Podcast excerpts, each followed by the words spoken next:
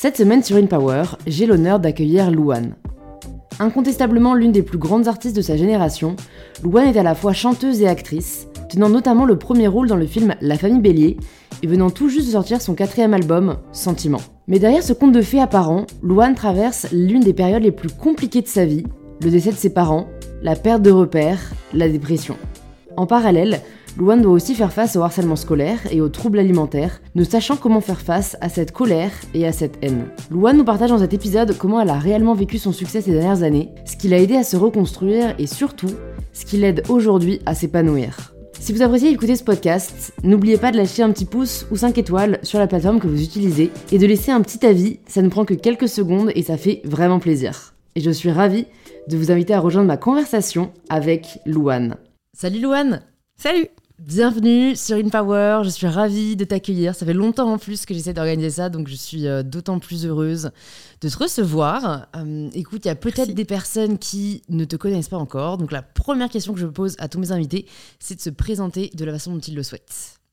Eh bah, salut, je m'appelle Louane, j'ai 26 ans, je suis euh, chanteuse et actrice, un peu, et j'ai une petite fille de 2 ans et demi, c'est trop cool, et un mec trop cool.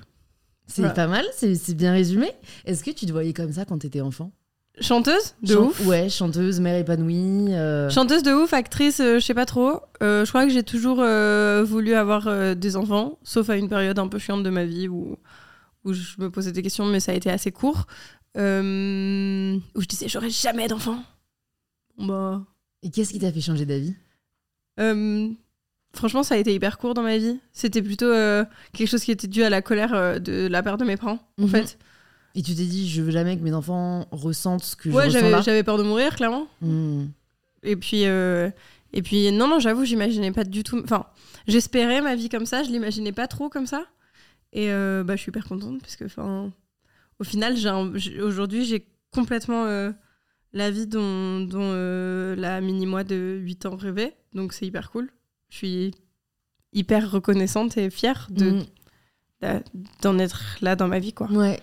Et pourtant j'entendais euh, alors je sais plus parce que j'ai regardé pas mal d'extraits, je sais plus si c'était dans une lettre que tu écris à toi-même ou si c'était dans une chanson mais que tu disais qu'en gros à 19 ans tu avais tout pour être heureuse, mm-hmm. tout ce dont tu avais toujours rêvé et que pourtant tu n'arrivais pas à l'être. Parce que c'était hyper extérieur en fait. Dans le sens où, euh, d'un point de vue extérieur, dans les yeux des gens, j'avais vraiment tout pour être heureuse. C'est-à-dire que euh, euh, j'avais beaucoup de succès, j'avais beaucoup de, de, de, Je sais pas comment expliquer, mais genre, tout ce que j'avais envie de faire, ça marchait plutôt bien. Donc, euh, ça avait l'air hyper cool, mais dans le fond, ma santé mentale faisait que, bah, clairement, hmm. c'était un peu chaotique. Hein. C'était un peu chaotique. Et, et du coup, ouais, c'est clair que à 19 ans, c'était un moment de ma vie où j'étais pas hyper bien euh, dans ma peau, dans ma tête, surtout dans ma tête, plus que dans ma peau même. Euh, et, euh, et, du coup, ouais, c'était hyper paradoxal parce que j'avais l'impression que à la fois je pouvais pas me plaindre parce que tout ce que j'avais c'était exceptionnel et à la fois bah, je le vivais pas hyper bien. Pas, c'est pas tout ce que j'avais que je vivais pas bien, c'est juste que moi, d'un point de vue personnel, complètement hors de ce que j'étais en train de vivre, du succès que j'avais, du travail que je faisais, moi, en tant qu'humain, genre juste personne, bah, j'allais pas bien, quoi. Mm. Mais ça, euh, je le partageais dans ma dernière vidéo YouTube. Euh, je crois que c'est le premier enseignement que je partage, genre de mon bilan 2022. Et si on n'a pas la santé mentale, on n'a rien. On n'a rien, tu vois. C'est-à-dire, tu peux avoir toutes les reconnaissances du monde, tout le succès du monde. Si dans ta tête, ça va pas, mais ça. ça bah, il y a rien. Voilà, il y a rien. C'est, Et je pense qu'on ne se rend pas compte tant qu'on n'a pas vécu un épisode vraiment difficile. Euh, de santé mentale. Euh, toi, je crois que c'est depuis assez jeune, en fait, que tu ressens en tout cas ce décalage. Je crois que tu as été diagnostiqué du TDAH euh, à, 8 ans. Ouais. À 8 ans. C'est cool parce que moi, j'ai été diagnostiqué tôt, ça arrive pas à tout le monde. Euh, mais donc, ouais, j'ai fait pas mal d'allers-retours de, dans différents cabinets de, de, bah, et de psychiatrie et de psychologie. Hein. et bah écoute, figure-toi que j'ai commencé une nouvelle psychothérapie ce matin. C'est vrai. Avec une nouvelle personne parce que j'ai eu le besoin de changer. Ouais. Et euh, ça s'est hyper bien passé, donc je touche du bois pour que ce soit la bonne personne. Ouais, parce que ça, c'est vrai que ça peut traumatiser. Je sais pas si du coup ça s'est bien passé quand t'étais enfant, mais si on ne trouve pas forcément les personnes qui nous comprennent, euh, ouais, bien sûr. Passé, toi bah non. Euh, autant quand alors souvent quand t'étais DAH, t'as en parallèle euh, de tes sessions de, de psy euh, l'orthophonie. Et en fait, euh, mon orthophoniste, euh, genre je me rappelle de son nom et tout, euh, je l'ai trouvé exceptionnel. Mais euh, les séances de psy, c'était vraiment pas mon truc, du tout. Ce qui a fait que plus tard, quand j'en ai eu besoin, j'ai pas du tout eu envie. Dans le sens où, euh, bah, forcément, quand j'ai vécu le, le décès de mes parents, il a fallu que j'aille chez, chez, chez- voir, une, voir un psy. Et puis, enfin, ça marchait pas, quoi. Ça marchait pas parce que j'étais trop angoissée de ce que j'avais connu petite et que j'avais pas du tout envie de revivre ça. Et à chaque fois, on me poussait à y aller. Donc, j'y suis beaucoup allée. Mais euh, sans du tout vouloir. Donc, bah, quand t'as pas envie, ça marche pas. Donc, j'ai vu beaucoup, beaucoup de psys euh, différents adultes. euh, jusqu'à ce que j'en trouve une vachement bien. Et puis, et, et puis je suis arrivée à un moment où j'ai eu la sensation qu'elle pouvait plus m'aider. Et donc, j'ai cherché quelqu'un d'autre. Et là, je viens de commencer une nouvelle, une nouvelle thérapie ce matin. Donc, et franchement, le, le- le premier rendez-vous s'est hyper Mm. bien passé. Donc, je suis hyper. Pas enthousiaste, mais Optimiste. optimiste. Et comment tu trouves une bonne psy? Comment t'as changé de démarche? Tu vois, quand tu quand tu t'es dit, ok, j'ai besoin de voir quelqu'un d'autre, tu demandes. euh, Autour de toi, ça- ça- t'essayes, ouais, tu voilà, cherches. Ça, ça marche pas trop euh, le truc de Google, quoi. Bah, alors, euh, moi, mon ancienne psy, je l'ai trouvée sur Google. hein. D'accord. Enfin, alors, je l'ai pas trouvé sur Google. Genre, en gros, j'ai j'ai eu la- le besoin d'aller voir un psychiatre. On a beaucoup discuté. Euh, ce psychiatre que j'ai trouvé sur Google, qui était euh, un spécialiste justement du TDAH, qui m'a référé à cette psy-là. Donc, techniquement, c'est Google plus lui. Hmm. Euh, mais, mais ouais, ouais. Et, et là, aujourd'hui, bah.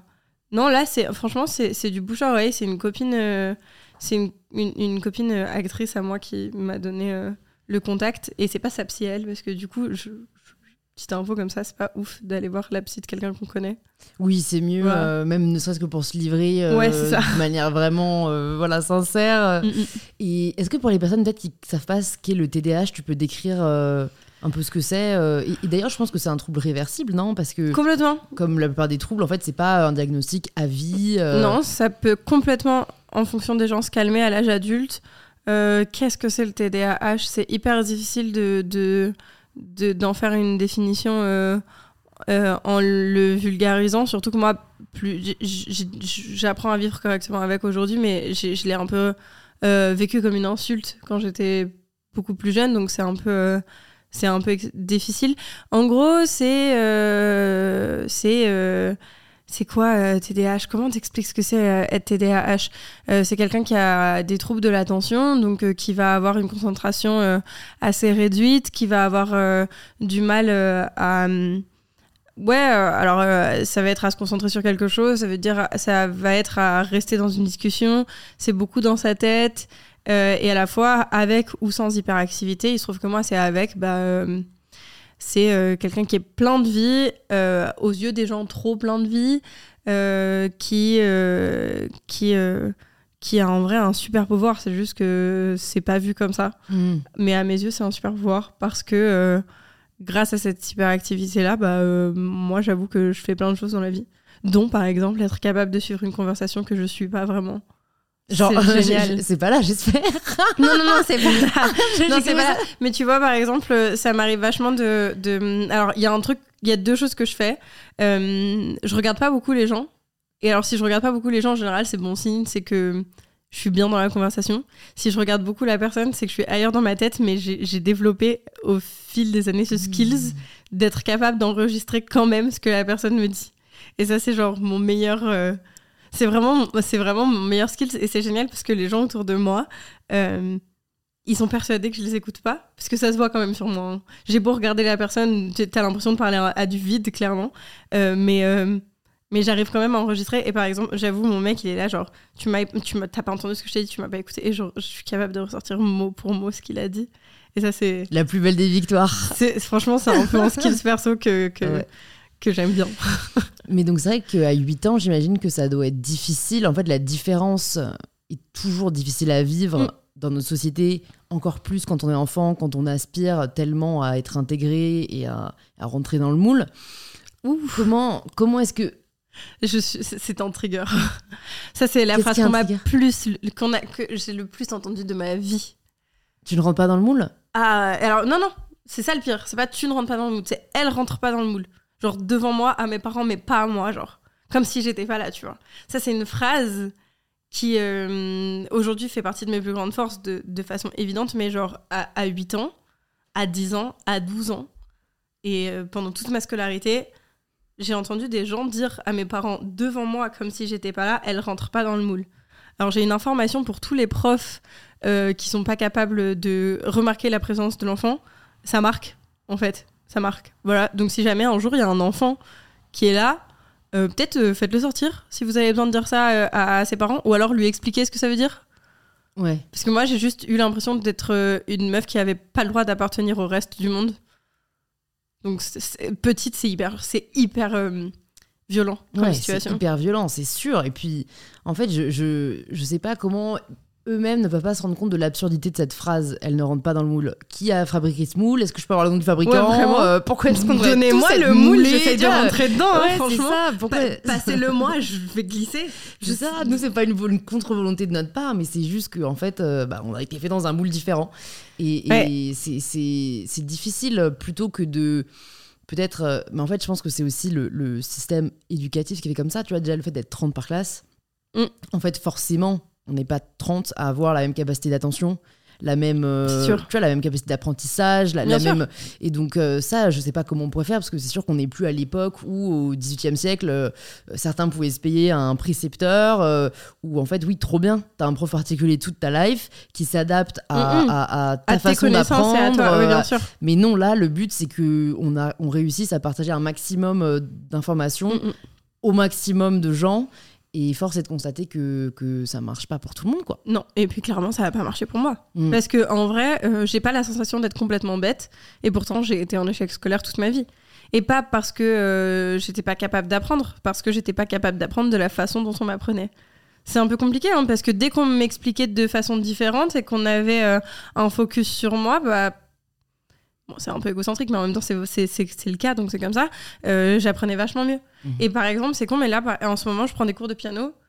Et euh, j'ai été hyper claire avec mon prof. Je lui ai dit, mais en fait, si t'es pas sur mes côtes, je vais pas bosser.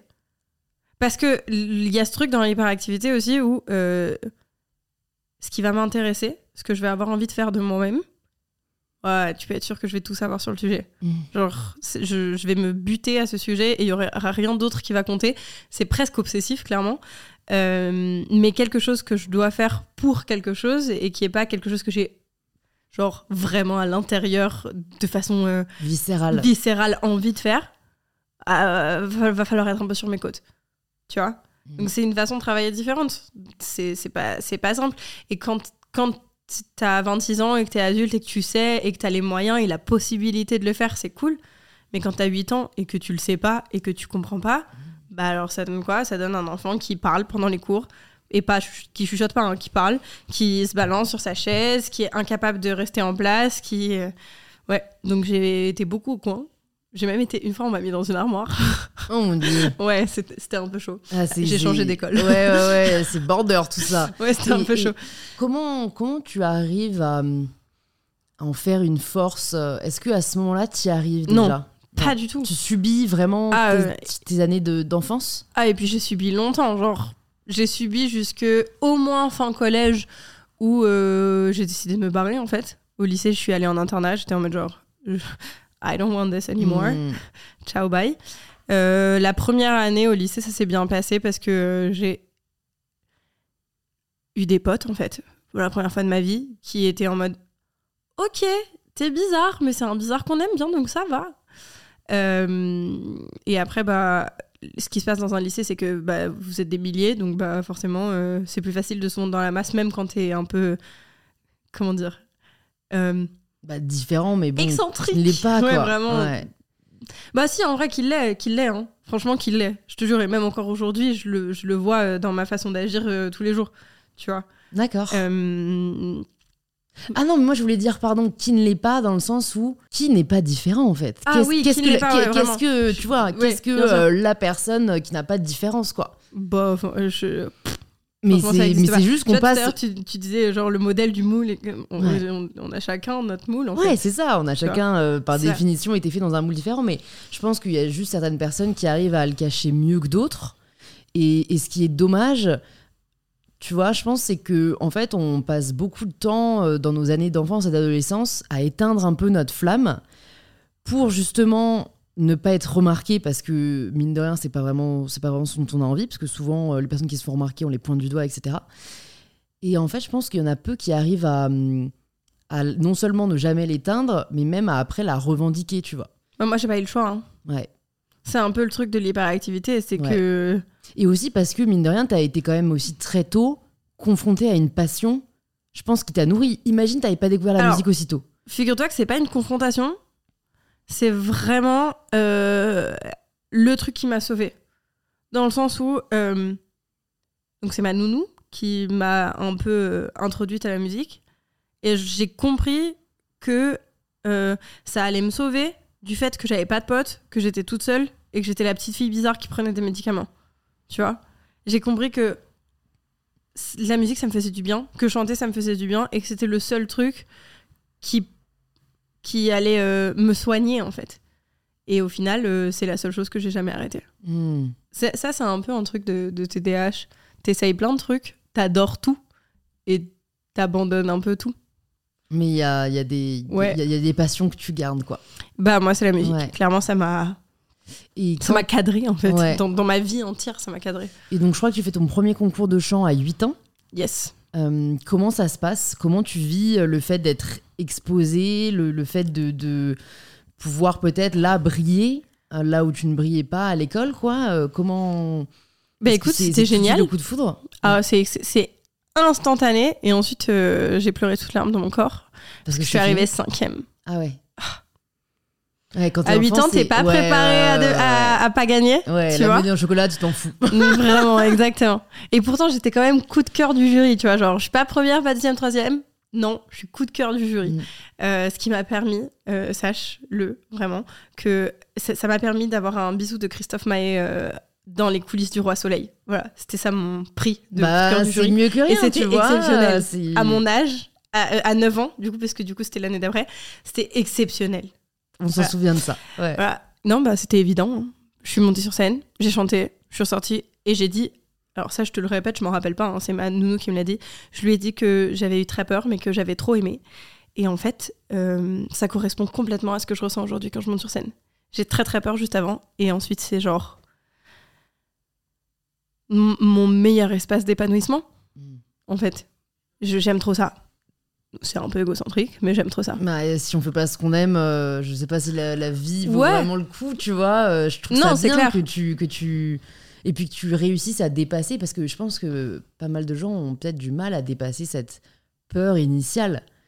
Euh, Parce que en fait, surtout toi, si jamais t'as connu euh, voilà du harcèlement scolaire, etc., c'est se confronter au regard de l'autre. Ça doit toujours être une, enfin, quelque chose de difficile, j'imagine. Bah alors oui et non, dans le sens où euh, si on fait un parallèle avec mon rapport au corps, oui, c'est sûr que c'est pas facile. En revanche, et ça va être un peu présomptueux de ma part, mais en même temps, euh, c'est un peu comme ça, c'est ce que je sais faire de mieux. Donc c'est la chose en laquelle j'ai la meilleure confiance Mhm. chez moi. Tu vois ce que je veux dire? Et je, je dis pas ça pour dire euh, ouais, je suis forte. C'est pas- c'est pas le cas. C'est juste que genre j'ai tellement travaillé toute ma vie pour en arriver là où j'en suis. Et c'est vrai, hein, je, je sais pas. J'ai commencé les cours de chant à 8 ans et j'ai jamais arrêté. J'ai pas fait une année de ma vie sans cours de chant. Euh, aujourd'hui y compris. Je, je prends encore des cours de chant aujourd'hui parce que euh, parce que c'est tout. euh, T'as envie de continuer à être la- ça, ouais, donner la lumière J'apprends toujours en fait. J'apprends Hmm. toujours. Et je, je suis pas sûre que je t'arrête d'apprendre à un moment. Donc je pense que je prendrai des cours de chant toute ma vie. Ou, ou du moins à chaque fois que je travaillerai, tu vois. Euh, mais mais euh, si je devais faire la palette de tout ce que je sais faire, ce que je sais faire le mieux, c'est chanter. Voilà. Et, donc, et- et donc- mieux que ouais. écrire des chansons, mieux que jouer la comédie, mieux que euh, tout en fait, mieux que tout. Le truc que je sais faire le mieux, c'est chanter. Et c'est aussi ce qui te donne le plus de plaisir. Ah, c'est une évidence. C'est une évidence. Ouais, ça, c'est génial de pouvoir aligner, euh, Mm, mm. tu vois, ce que tu sais faire de mieux et ce que tu aimes. C'est un peu l'ikigai en japonais. euh, je crois que c'est euh, une espèce de rosace où sont croisés ce qu'on aime le plus faire, ce dans quoi les personnes qui nous entourent disent qu'on est bon, ce, ce qu'on pourrait faire même si on n'était pas payé pour le faire. il y en a un dernier, je sais plus. Ah ce bah que chanter ça Ouais, les et, trois ça, et, et ça, l'Igikai, c'est un peu ce pourquoi tu es fait, quoi. Bah donc je pense que je suis faite pour chanter. Mm. Ouais, ça, j'espère. Du coup, hein, Finalement, après ce que tu tombé. Ouais. il semblerait que je sois faite pour ça. Tant mieux. Vraiment, je touche du bois pour que ça continue parce que c'est vraiment ce que je préfère faire au monde. Voilà. Et du coup, c'est que c'est avec The Voice vraiment que tu te dis, ok, là, je, je pense que je peux y consacrer ma vie. Après The Voice. Pas avec The Voice. Ok. The Voice, je suis une gamine de 16 ans, donc je me dis, ok, euh, je vais faire de la télé, c'est trop bien. Mm. Et, euh, et ensuite, à la suite de ça, on me dit que, que mon, mon contrat, il est euh, on hold, tu vois. Et ça veut dire qu'ils n'arrivent pas à se décider de s'ils ont envie de me signer ou pas. Là, il y a la famille Bélier, et du coup, ils me signent. Il y a? La famille Bélier, Ah, d'accord, ok. et du coup, ils me signent. Ok. Et là, quand ils me signent, je comprends que ça veut dire que je vais faire un album. Ouais.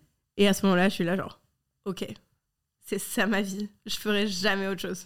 Mm. Euh, pour l'instant, j'ai jamais fait autre chose. Je croise les doigts pour que ça continue, parce que j'aime vraiment très très fort ça. Enfin, si je fais autre chose, j'aimerais que ce soit en addition à la musique, tu vois. Sans jamais je- mettre de côté euh, ouais, ouais, la Je musique. peux pas. Et t'étais t'étais en demi-finale de The Voice, c'est ça? C'est ça. Et comment Alors, c'est quelque chose que je me demande toujours, tu vois. euh, je, je sais pas qui était le gagnant ou la gagnante de ton année. Euh, tu, tu- Il s'appelle Johan Frégé. Ok. donc, je, je sais pas s'il a ensuite, euh, il s'est fait un nom, etc. Mais je me demande toujours qu'est-ce qui fait que certains, certaines, qui ne sont pas forcément les gagnants, vont réussir à, à s'imposer comme tu l'as fait par la suite, tu vois. Et bah, je sais pas te répondre. Je, franchement, je sais pas te répondre parce que je pense que c'est euh, c'est un mélange de plein de choses. C'est un mélange de des gens qui vont te pousser. Faut que Mhm. tu tombes sur les bonnes personnes de façon évidente. Faut toucher les gens aussi. Euh, franchement, je sais pas, je sais pas quoi te dire.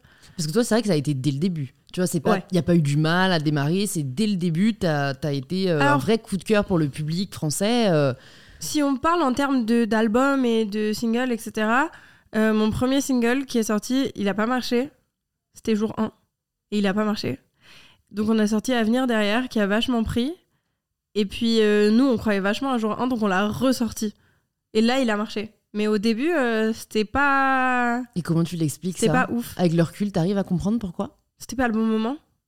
C'était pas, le- c'était pas le bon moment pour cette chanson-là. En fait, je pense qu'il y a des moments dans la vie, des fois, euh, en vrai, c'est facile de dire euh, ouais, cette chanson-là, elle marche, cette chanson-là, elle marche pas. Euh, c'est aussi vachement le mood des gens, ce qui se passe à ce moment-là dans le monde. ce qui- Il y a plein de choses à prendre en compte. Et Donc, toi, euh, ouais, ouais, c'est fort en tout cas de l'avoir ressorti euh, en se disant non, mais en fait, euh, on sait que ça peut marcher, quoi. C'était pas mon idée perso. Je Ah t'avoue ouais qu'à ce moment-là, j'ai 17 ans. Donc, en termes de marketing, je suis pas encore hyper aiguisée. Mm. Mais mon management à ce moment-là, qui, qui était hyper, pour le coup, eux, aisés dans le marketing et dans tout ce qui était le monde de la musique, ils m'ont dit, OK, on, on va ressortir jour 1. Et d'ailleurs, en vrai, moi, j'ai même pas compris ce que ça voulait dire. Comment ça, on va ressortir Ouais, ouais, pour Tu toi, vois, il était déjà sorti. euh, Ouais, et ils m'ont dit, bah, c'est juste que là, maintenant, en promo, on va se fixer sur jour 1. Sauf que je l'avais déjà fait. Mm. Et du coup, il y a. Franchement, je pense qu'il n'y a jamais eu autant de contenu sur une chanson que j'ai sur jour 1. Pour de vrai, genre, c'est. Comme on l'a sorti deux fois, il y a tellement, mais tellement eu de promos différentes sur ce titre Mm. que je pense que ça doit être mon titre avec le plus. euh, Et puis en plus, sais, c'est un titre que j'ai refait plusieurs fois derrière. Euh, souvent, quand on me demande. de- Alors, en ce moment, moins, parce que comme je suis dans un album, dans un album hyper piano-voix, quand on me demande de jouer ce qu'on appelle un gold, donc c'est-à-dire un titre de ma discographie qui a. En gros, les radios, ils disent qu'il y a eu du succès, mais sur tes albums précédents.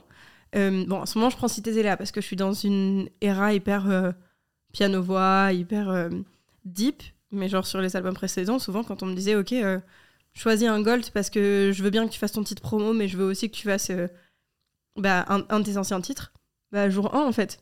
Parce que, en vrai, c'est un des plus gros titres euh, de ma carrière. C'est un peu comme ça qu'on m'a découvert. Et franchement, c'est-.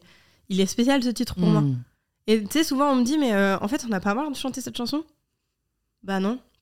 Alors c'est sûr que bah, maintenant en live, je fais des nouvelles versions, je, je lui donne des nouvelles. Ouais, des- en fait, j'offre des nouvelles perspectives à ce que la chanson a pu être à la base, tu vois. Mais euh, je suis juste reconnaissante, tu vois. Oui, puis en plus, euh, je sais pas si tu composes tous tes singles, enfin toutes tes chansons depuis le début. Non. Ok. Parce que j'allais dire ça, que en plus, quand c'est toi qui les écris, je pense qu'il y a un affect aussi hyper particulier, quoi. C'est absolument pas moi qui ai écrit cette chanson. Ah ouais, c'est fou. C'est euh, un mec incroyable qui s'appelle Pachi Garat. Et en fait, euh, il se trouve que j'ai le premier album que j'ai composé, enfin pas que j'ai composé, mais que j'ai écrit à 100% et composé à genre 75-80%, c'est celui qui vient de sortir. Ouais. J'avais jamais, j'avais jamais écrit un album en entier. Ah ouais. Mais j'ai écrit euh, sur tous mes albums, sur le premier, une chanson. Mais euh, Bah, step by step. Mais- hein. ouais, ça. Et je trouve ça bien de le dire aussi, c'est qu'on peut pas être euh, du jour au lendemain savoir 16 tout ans, en faire, fait. quoi. Ouais. donc Et je savais pas trop écrire. Mm. Donc sur le premier album, j'ai écrit une chanson. Le deuxième, j'en ai écrit trois. Le troisième, j'ai écrit la moitié. Et le quatrième qui vient de sortir, euh, T'as tout je l'ai écrit. en entier. Ouais. Et- C'était. Et et t'as des retours euh, de, de des, enfin des, je sais pas, j'aime pas le mot fan, mais t'as le retour de Des personnes qui me suivent. voilà, des personnes qui te suivent, qui t'écoutent sur euh, la différence qu'ils ressentent justement entre ces différents albums, le fait que Ouais, bien ce sûr. soit toi euh, qui, qui Bah, c'est hyper perso. euh, ouais. Et ça s'entend, en fait. mm, ouais, ouais. Ça s'entend. Mais euh, en vrai, euh, c'est bête à dire, mais même, même, même moi, je l'entends. Enfin, enfin c'est une évidence. C'est... Alors, ça veut pas dire que c'est mieux, hein. c'est juste plus perso. Tu vois C'est juste Mm. plus. euh, Peut-être même moins ouvert en vrai, tu vois Mais euh, ouais, ouais, c'est, c'est, c'est plus perso.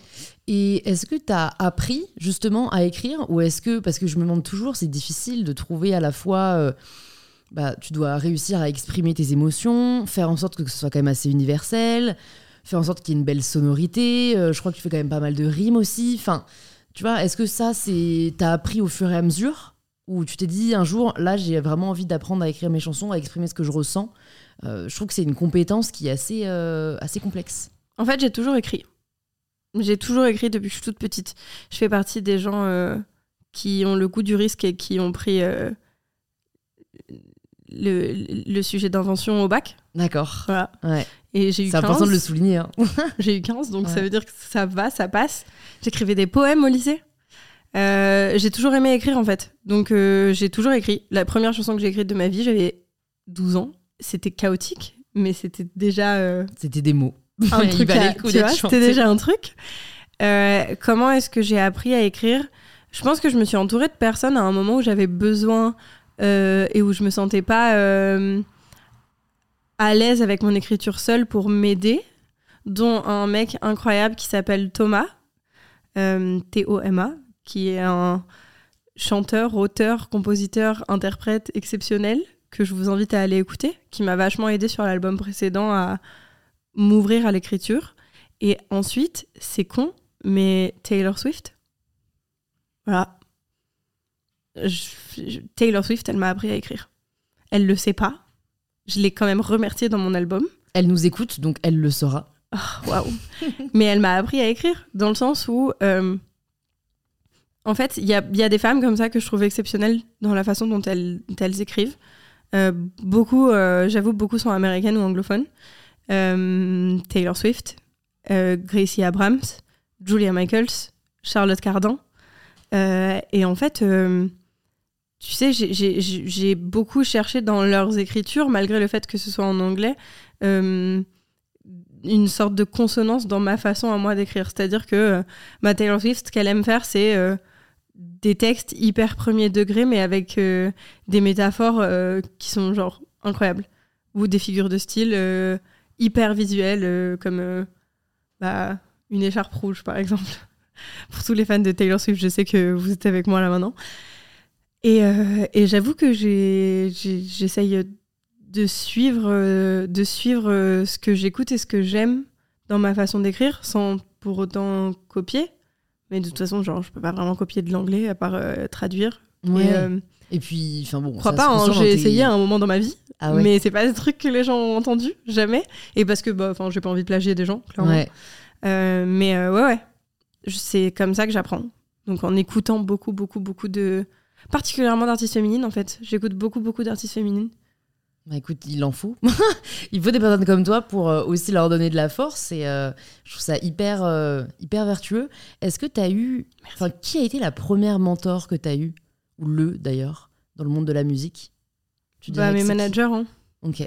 Enfin, pas mon management d'aujourd'hui, mon ancien management. Celui avec lequel j'ai commencé, parce que bah, c'est eux qui m'ont tout appris. Mm. Voilà. C'est Au bout des d'un personnes moment. qui étaient euh, eux-mêmes passées par là ou c'est Non, que- c'est des personnes qui étaient qui- dans le milieu. qui, qui sont dans le milieu de la gestion Ouais. euh, de talent. Hum, Alors, pas juste de la gestion de talent, de la gestion de la musique. Mon ancienne euh, manager, Catherine Aubronus, elle était, elle était à la base bah, l'une des plus grandes attachées de presse de Paris et dans la musique. Mhm. Et Marc Hernandez, qui est aussi. Donc, ils travaillaient ensemble. Lui, il était à la tête d'un très gros label. Euh, donc, euh, ouais, ils ont arrêté de faire leur profession. Ils ont commencé à, ma- à- à manager des artistes. Puis, ils m'ont proposé de, de me manager. Et euh, ils étaient trop cool. Donc, voilà. Et puis, on s'est séparés euh, sur. euh, sur euh, le début de mon enfin sur le début sur le début de l'exploitation de mon troisième album parce que tout simplement on n'avait plus les mêmes envies en fait et on est en très bon terme donc c'est très cool Mhm. mais ouais je pense que ça a été mes mes vrais mentors c'est les les gens qui m'ont appris ce métier quoi Ouais, non, mais c'est tellement important, je pense, euh, parce que c'est vrai que t'es arrivé à un âge où, où tu te construis, où c'est tellement facile de faire des erreurs, où on voit ai fait, tellement, hein. on voit tellement d'exemples américains. euh, à chaque fois, ça fait vraiment de la peine, quoi. J'ai l'impression qu'ils euh, ils- ils sont happés par le milieu et en fait, euh, ils pètent tous un câble derrière parce qu'en fait, ils, ils ont été des personnes qu'ils ne sont pas vraiment, quoi. mais en même temps euh, je peux pas te dire que ça m'est pas arrivé hein Ah ouais? Euh, non non c'est pas parce que t'es hyper entouré et que tu enfin il y a forcément un moment où tu dis wow je suis qui en fait? Parce que dans ce milieu-là, tu restes matrixé. Même si, euh, même si t'as les bonnes personnes autour de toi, tu restes ma- matrixé quoi qu'il arrive, dans le sens où. Bon, tu parles de pétage de plomb, bien sûr que j'ai pété les plombs. Ça ressemble à quoi tes pétages de plomb? Franchement, euh, dépression post-tournée, euh, crise d'anxiété, anxiété sociale, je suis plus sortie de chez moi. euh, C'était pas drôle. Mhm. Euh, D'ailleurs, c'est ma psy qui m'a dit d'arrêter, pour te dire, à l'époque. Qui a dit. D'arrêter euh, les tournées? Ouais, à la fin de ma tournée, j'étais censée enchaîner directement. De, la deuxième, de ma deuxième tournée, j'étais censée enchaîner tout de suite sur le troisième album. Et en fait, elle m'a dit bah, Tu vas voir ton management et tu leur dis que moi, j'ai demandé à ce que tu arrêtes. Donc, je suis allée les voir et je leur ai dit Bon, bah, faut que j'arrête. Et ils ont dit Bah, ok. Et j'ai quand même fait euh, une bonne petite dépression. Et est-ce que, alors, je sais que souvent ça s'explique pas la dépression et, et d'ailleurs c'est une maladie externe, quoi, mais est-ce que dans ton cas elle était induite par euh, quelque chose que tu as réussi à identifier? Par plein de choses. C'est difficile de, de, de, de poser le doigt sur Ouais. une seule chose, tu vois. Mais, euh, mais ouais, par plein de choses. Et aussi par justement ce que tu disais il y a deux secondes. Tu vois, euh, tu parlais d'artistes qui avaient la sensation de ne pas avoir été qui ils étaient vraiment. Mais en même temps, faut que tu imagines que quand tu es artiste, particulièrement quand tu es une femme, quand même, faut euh, être honnête, euh, on te demande toujours d'être la version la plus parfaite de toi qui existe. Donc tu vois, moi, à 17, 18, 19, 20 ans, quand j'arrive en télé, je suis toujours bien présentée, je sais toujours, je sais toujours de quoi je vais parler, et c'est tellement euh, euh, presque lisse que, euh, que j'ai même une façon de parler Hmm. qui est différente de la façon dont je parle normalement. Tu vois, je peux te faire la voix d'ailleurs en vrai, c'est Vas-y, c'est con, vas-y, mais fais-nous la voix. bah, à l'époque où j'ai 17 ans, quand je suis en interview, je me mets à parler comme ça. Tout le temps, je parle comme ça. Parce que tu vois, c'est une voix plus douce, c'est une voix un peu plus assurée, mais douce. Et, et puis, euh, j'ai envie que les gens ils m'aiment bien. Donc, je fais tout pour que les gens ils m'aiment bien. Donc, tout ce que je montre de moi, c'est des trucs parfaits. Sauf que, bah, en fait, c'est pas la vraie vie. Hmm. Et euh, en fait, j'ai mis du temps à me détacher de ça. J'ai commencé à me détacher de ça sur mon troisième album. Et euh, mon quatrième album, c'était clairement euh, celui que je viens de sortir là. Ouais. C'était clairement bon. Bah, regardez, en fait, euh, Fuck salut, moi. everyone. bah non, pas fuck everyone, parce qu'en vrai, euh, everyone, c'est les gens qui ont fait que je suis là aujourd'hui, tu ouais, vois. ouais, ouais, non, je Mais par des contre, euh, médias, mais. Aussi. Oups. Mais c'est aussi genre. Oh, j'en ai marre en fait. Ouais. Je, je suis pas parfaite. Voilà. Je, info, je ne suis pas parfaite. Et donc, je vais arrêter d'essayer de vous montrer que je suis quelqu'un de parfait parce que je le suis pas. Mais en fait, c'est tellement, c'est tellement vrai ce que tu dis. Et, et en fait, j'arrive pas à comprendre pourquoi, du coup, cette euh, recherche de la perfection persiste. La Parce que, ouais, la société, mais tu vois, sachant que ça ne sert ni les personnes qui le, essayent de l'être, ni les personnes qui regardent, parce que du coup, ils ont l'impression qu'il n'y a que des gens parfaits. Enfin, le sentiment que tu décris, euh, j'en ai pas parlé encore, parce que bah, c'était il n'y a pas du tout longtemps, mais euh, j'étais sur le plateau de Quelle époque, il y a, il y a 10 jours. Euh, voilà, j'aime beaucoup Léa Salamé, elle est venue sur le podcast, euh, j'aimais beaucoup les gens présents, Mhm. mais j'ai ressenti un énorme malaise pendant tout le tournage. C'est Euh, normal. Vraiment de. En fait, tu vois, j'avais envie de crier aux gens, genre, mais arrêtez. Genre, arrêtez de jouer un jeu. Genre, tu sais, je sentais que c'était à qui fera la plus grosse blague, à qui réussira à faire le plus son intéressant. J'avais l'impression de revenir au collège. Ouais, bah, c'est clairement t'avais un ça. peu hein. la bataille des, des gens qui essaient d'être populaires, qui essaient de se faire une place et Mm, tout. Et en fait, j'avais. Ça beaucoup Ça m'a un peu dégoûté du monde de la télé, quoi. J'étais un peu là, mais. euh, mais en fait, si c'est ça, euh, euh, et du coup, toi-même, t'essayes, comme tu vois que tout le monde fait ça, bah, t'essayes de faire un peu la même chose. Alors, j'ai essayé quand même de m'en préserver un maximum, mais, mais en fait, du coup, ça me donnait même pas envie d'interagir parce que j'étais là, mais en fait, euh, ce sera à qui essaiera de, se moquer de toi, mais gentiment, ou qui essaiera de rebondir sur ce que t'as dit pour faire encore plus son intéressant. Et, et ouais, je me suis dit, putain, c'est toxique, quoi. Ouais, mais tu vois, euh, alors mon mais, il est pas pour défendre quoi que ce soit parce que j'ai pas du tout envie de défendre ce milieu. Clairement, c'est un truc qui m'a vraiment matrixé, mais c'est ça que j'allais dire. Mais tu vois, en fait, on est tous matrixés depuis toujours. Hmm. Et que ce soit euh, sur euh, l'idée d'être parfaite ou euh, le rapport au corps ou la façon dont on, dont on évolue dans la société, on a grandi avec des standards qui sont quand même les standards des années 2000, qui sont quand même des standards qui sont hyper toxiques. Je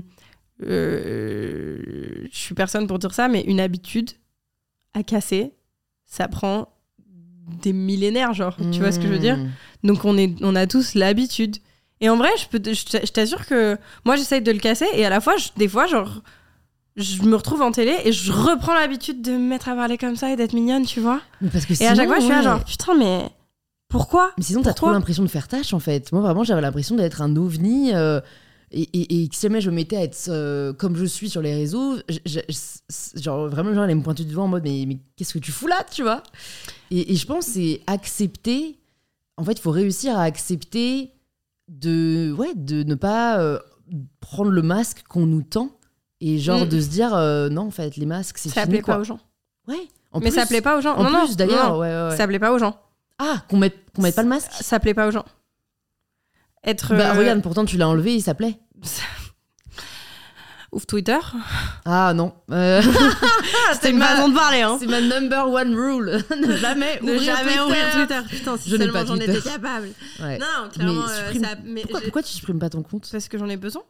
Euh, tu sais, c'est une question de marketing, mais ouais. bien sûr. Et puis aussi, c'est ma façon la plus facile de pou- pouvoir parler aux gens. Encore plus que Enfin, le Insta, plus que facile, TikTok. euh, Non, mais je te moi, j'aime jure, pas du c'est tout le concept. l'interaction. Ouais, mais j'aime pas le concept. T'es limité dans tes caractères. Moi déjà, ça me va pas. C'est pour ça que je fais Oui, ça, je suis d'une heure et demie. Euh, tu, tu- tout- tout- du coup, c'est très facile de reprendre un truc que t'as dit pour le détourner. Mais ça Euh, partout, hein. En plus, excuse-moi, les- mais, ouais, ça les- partout. je sais pas pourquoi sur Twitter, les gens se cachent beaucoup plus euh, derrière leur écran que sur euh, les autres réseaux. Enfin, T'as ouvert TikTok? alors j'ai ouvert TikTok, mais c'est vrai que je regarde que c'est quand jamais même mes commentaires. Très similaire. hein. Ouais, je regarde jamais mes commentaires sur TikTok. Je sais pas C'est pourquoi quand même j'arrive. très similaire. En fait, je, je- je suis genre, je suis arrivée sur TikTok en ayant déjà, euh, je pense tellement de, de, de, de billes avec les réseaux sociaux que j'ai vraiment utilisé cette plateforme en mode ok, une corde de plus à mon arc, on va voir comment c'est, ça va être marrant, mais où en fait je m'en détache vachement plus. Je- tu vois, Instagram et YouTube, je me suis construit avec. Donc je pense que j'ai un attachement hyper fort et du coup Mhm. les commentaires me touchent énormément Mhm. parce que c'est ce qui m'a fait, tu vois. TikTok, comme j'étais déjà faite, hein. entre guillemets, et ben je regarde même pas les commentaires, je m'en fous, je suis là genre, franchement, c'est juste pour passer le message. Vous, vous aimez pas, tant pis, tu vois. Et je sais pas pourquoi j'arrive pas à avoir ce recul avec euh, les plateformes qui, qui, qui- avec Qui lesquelles j'ai grandi, on va dire. tes Quoi. plateformes de. Enfin, c'est con de dire ça, mais c'est tes plateformes bébés. Ouais, de cœur, c'est celle sur Ouais. laquelle t'as débarqué. Mais en vrai, euh, je suis vraiment désolée de te le dire. La majorité des gens, ils aiment pas qu'on enlève les masques parce qu'ils sont habitués au lycée. Tu vois ce que je veux dire? Mm. Ils sont habitués à ce truc de la télé de. C'est con, mais c'est vrai. C'est con, mais c'est vrai. Et moi, je t'avoue que. Il y a eu plein de moments dans ma vie où j'avais peur de faire certaines émissions parce que j'avais envie de le faire euh, en moi, tu vois, et que je savais que ça allait casser les couilles des gens. Je le savais pertinemment. Et en fait, euh, franchement, me faire critiquer sur mon physique, c'est une chose. Mais ok. On choisit pas son physique. Et puis même, ok. Enfin, je veux dire, euh, c'est moi qui vis avec mon corps, pas eux, tu vois. Mm. Euh, ensuite, euh, me faire critiquer sur ma musique, encore plus ok, parce que chacun ses goûts. Mais sur qui je suis? Ouais. Ouais, ça S'il c'est vous dur. plaît, genre. Ouais, ouais. Ah, Il y, il y a un peu de. Il y a quelqu'un, en fait, dans le corps que vous Hmm. êtes en train de, De juger. de malmener, tu vois? Du coup, du coup, genre, j'ai déjà été ré- réticente à faire des choses parce que je savais que j'a- que j'avais envie de le faire de façon naturelle et que j'allais me faire exploser. Et ça, ça, m'est arrivé mille fois. Mais ça, c'est le pire, je pense, quand tu as l'impression que ton naturel n'est pas assez. Tu trop vois dans mon Trop. cas. Trop dans mon cas. C'est trop bien, c'est trop bien de comparer et de pouvoir le dire. Non, mais tu vois, juste de se dire qu'il est, qu'il est pas comme ce que les gens aimeraient qu'il soit, parce que c'est un sentiment euh, d'échec entre guillemets qui est hyper fort, quoi. Qui est, qui Ah, et puis hyper douloureux. Ouais. En vrai, genre, euh, les fois dans ma vie où j'ai eu le plus de mal à passer au-dessus d'un commentaire, c'était pas sur mon corps, c'était pas sur ma musique, c'était quand on Ah parlait de, de ma personnalité, tu vois. Hmm. C'est c'est genre. Ok, je sais qu'il y a des gens qui m'aiment pas dans la vraie vie, je sais que je suis exubérante, mais vas-y, s'il te plaît, je suis à l'intérieur de l'enveloppe que tu es en train de Et, cri- et- et critiquer, tu parfois, vois. tu te dis pas, euh, c'est injuste. Parce qu'en vrai, les gens qui, qui, qui commentent ça, ils te connaissent pas. Qu'est-ce qui est injuste? Qu'est-ce qui est Plutôt, injuste? qu'est-ce qui est juste? Ça Non, mais en vrai, comme je sais pas Qu'est-ce quoi que la justice? C'est injuste, c'est injuste. Bah oui et non, ça fait pas. Enfin, c'est horrible. C'est horrible. C'est pas injuste, c'est horrible. Mais ça fait partie de mon Mm. travail. Mm. Donc moi, j'apprends à me construire en sachant que que j'aille à droite ou à gauche, bah je vais m'en prendre une forcément à un moment. Ouais. Tu vois? Et donc, t'arrives à ne pas aller à droite parce que les gens attendent que t'ailles à droite? Ah non. Non, si j'ai envie d'aller à droite, je vais à droite. C'est un peu un problème d'ailleurs. Parce que si j'ai envie d'aller hein. à droite, je vais à droite. Si j'ai envie d'aller à gauche, je vais à gauche. Si je vais au milieu, je vais au milieu. Et malheureusement, à part euh, les gens qui sont avec moi décisionnaires de ce que j'ai envie de faire, ah bah si je vais à droite, au milieu ou à gauche, euh, c'est moi qui décide. Pourquoi ce serait un problème? Bah, parce que le problème, c'est comme ça dans ma vie de tous les jours et j'ai pas énormément de filtres et j'ai tendance à être très très honnête. Et en fait, l'honnêteté, c'est pas toujours euh, ce qui convient à tout le monde. Moi, mon avis, c'est que c'est pas l'honnêteté le problème, c'est la susceptibilité. Et Mais ça que- dépend parce que parfois, c'est pas une question de susceptibilité, mais de capacité à accepter ce que la personne en face de toi te balance. Tu vois, c'est pas forcément que de la susceptibilité. Parfois, a- tu te retrouves face à une personne qui a pas du tout la même sensibilité que toi. Et c'est pas forcément quelque chose de susceptible, de, de- qui relève de Mm. la susceptibilité si c'est quelque chose qui la touche et qui lui fait du mal, tu vois. C'est sûr. Et du coup, j'essaye en ce moment de réguler Mm. ça. Mais parfois, je le vois pas, donc c'est un peu chiant. Non, mais je comprends totalement. C'est c'est très dur euh, de. Mais en fait, c'est le biais de l'interprétation, tu vois. C'est toi, tu peux dire quelque chose euh, qui est tout à fait bienveillant, mais la personne va pas le recevoir de la même façon, et donc, euh, tu vois, si on essayait de froisser personne, je pense qu'on dit plus rien, quoi. T'as tout dit, hein.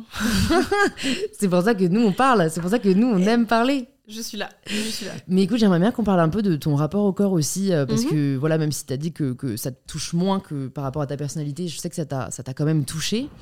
Est-ce que tu arrives à te rappeler le, le jour, le moment où tu as commencé à ne pas aimer ton corps Ah, c'est c'est un moment marquant dans ma vie. Donc oui, très bien. Euh, j'ai 12 ans. Je suis devant euh, l'école primaire dans laquelle j'ai été. Enfin, l'une des écoles primaires dans laquelle j'ai été, du coup. Euh, devant mon collège. Et je saute en l'air. Je saute parce que je suis contente. Et mon t-shirt se relève sur mon ventre. Donc, faut imaginer que je suis une fille normale. Donc, j'ai pas... oh, je vais retirer ce mot parce que tout le monde est normaux. Tous les corps sont normaux et tous les corps sont parfaits. Mais Tu n'es ni considérée comme euh, ni personne comme une personne grosse, ni mince. Voilà, exactement.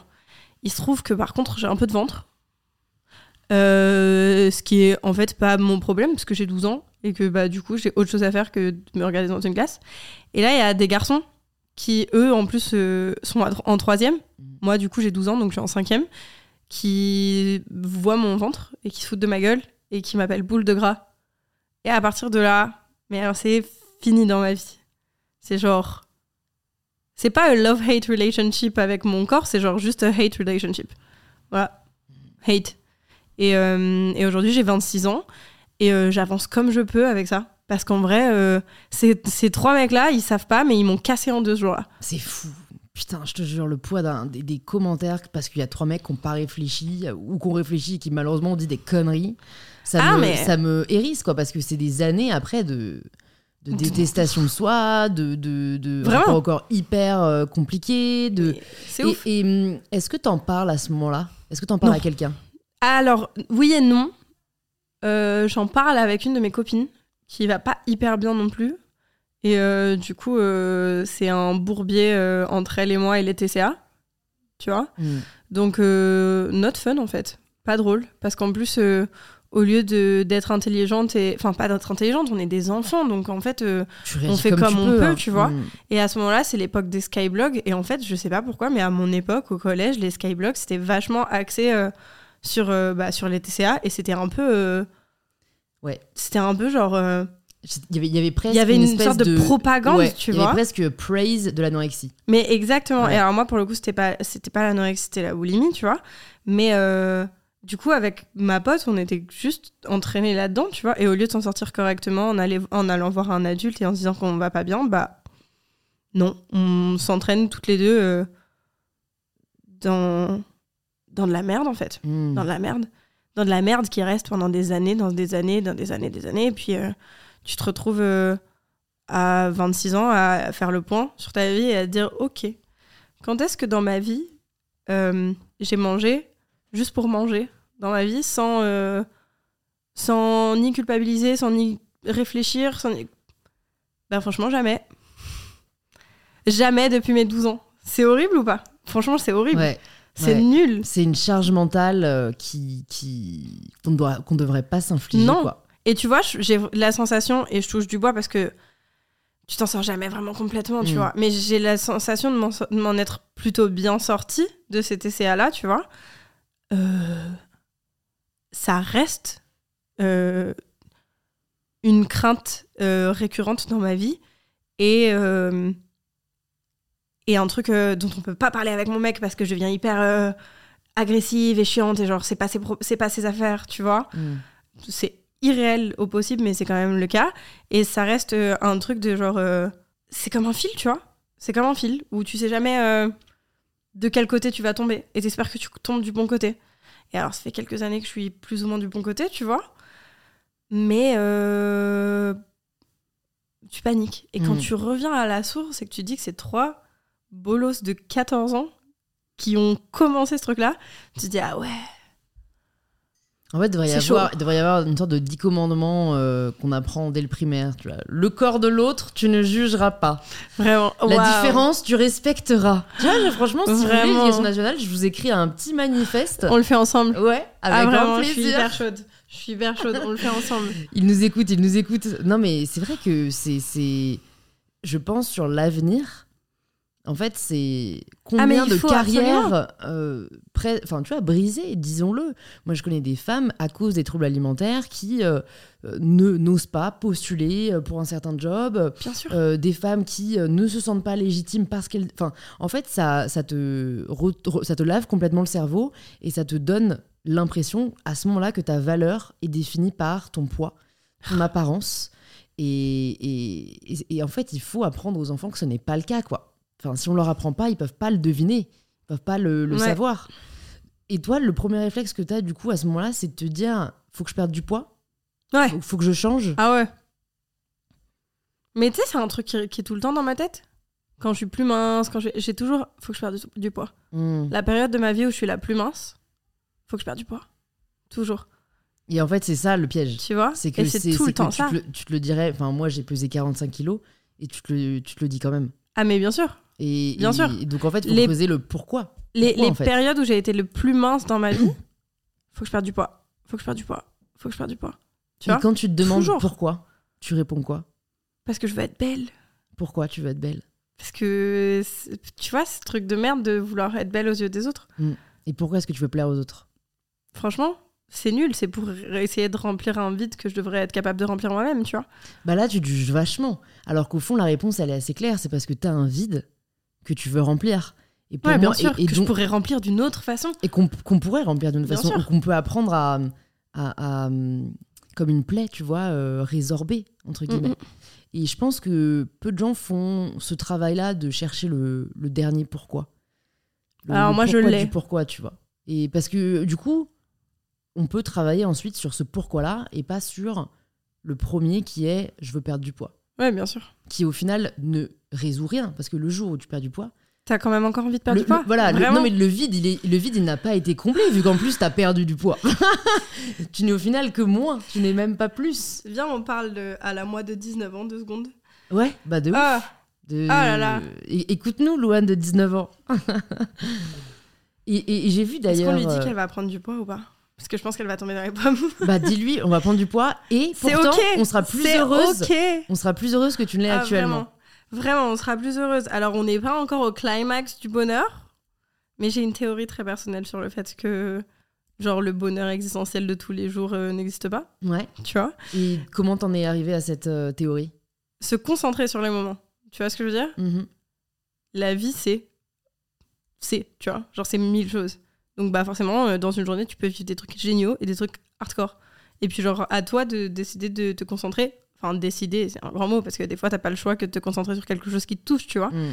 mais sur le meilleur. Mais genre, un bonheur constant, j'avoue, j'ai du mal à y croire, mais je suis pas fataliste parce que ça me va, tu vois. Mm. Parce que je me concentre, enfin, j'essaye en tout cas de me concentrer sur les meilleures choses qui m'arrivent. J'y arrive pas toujours.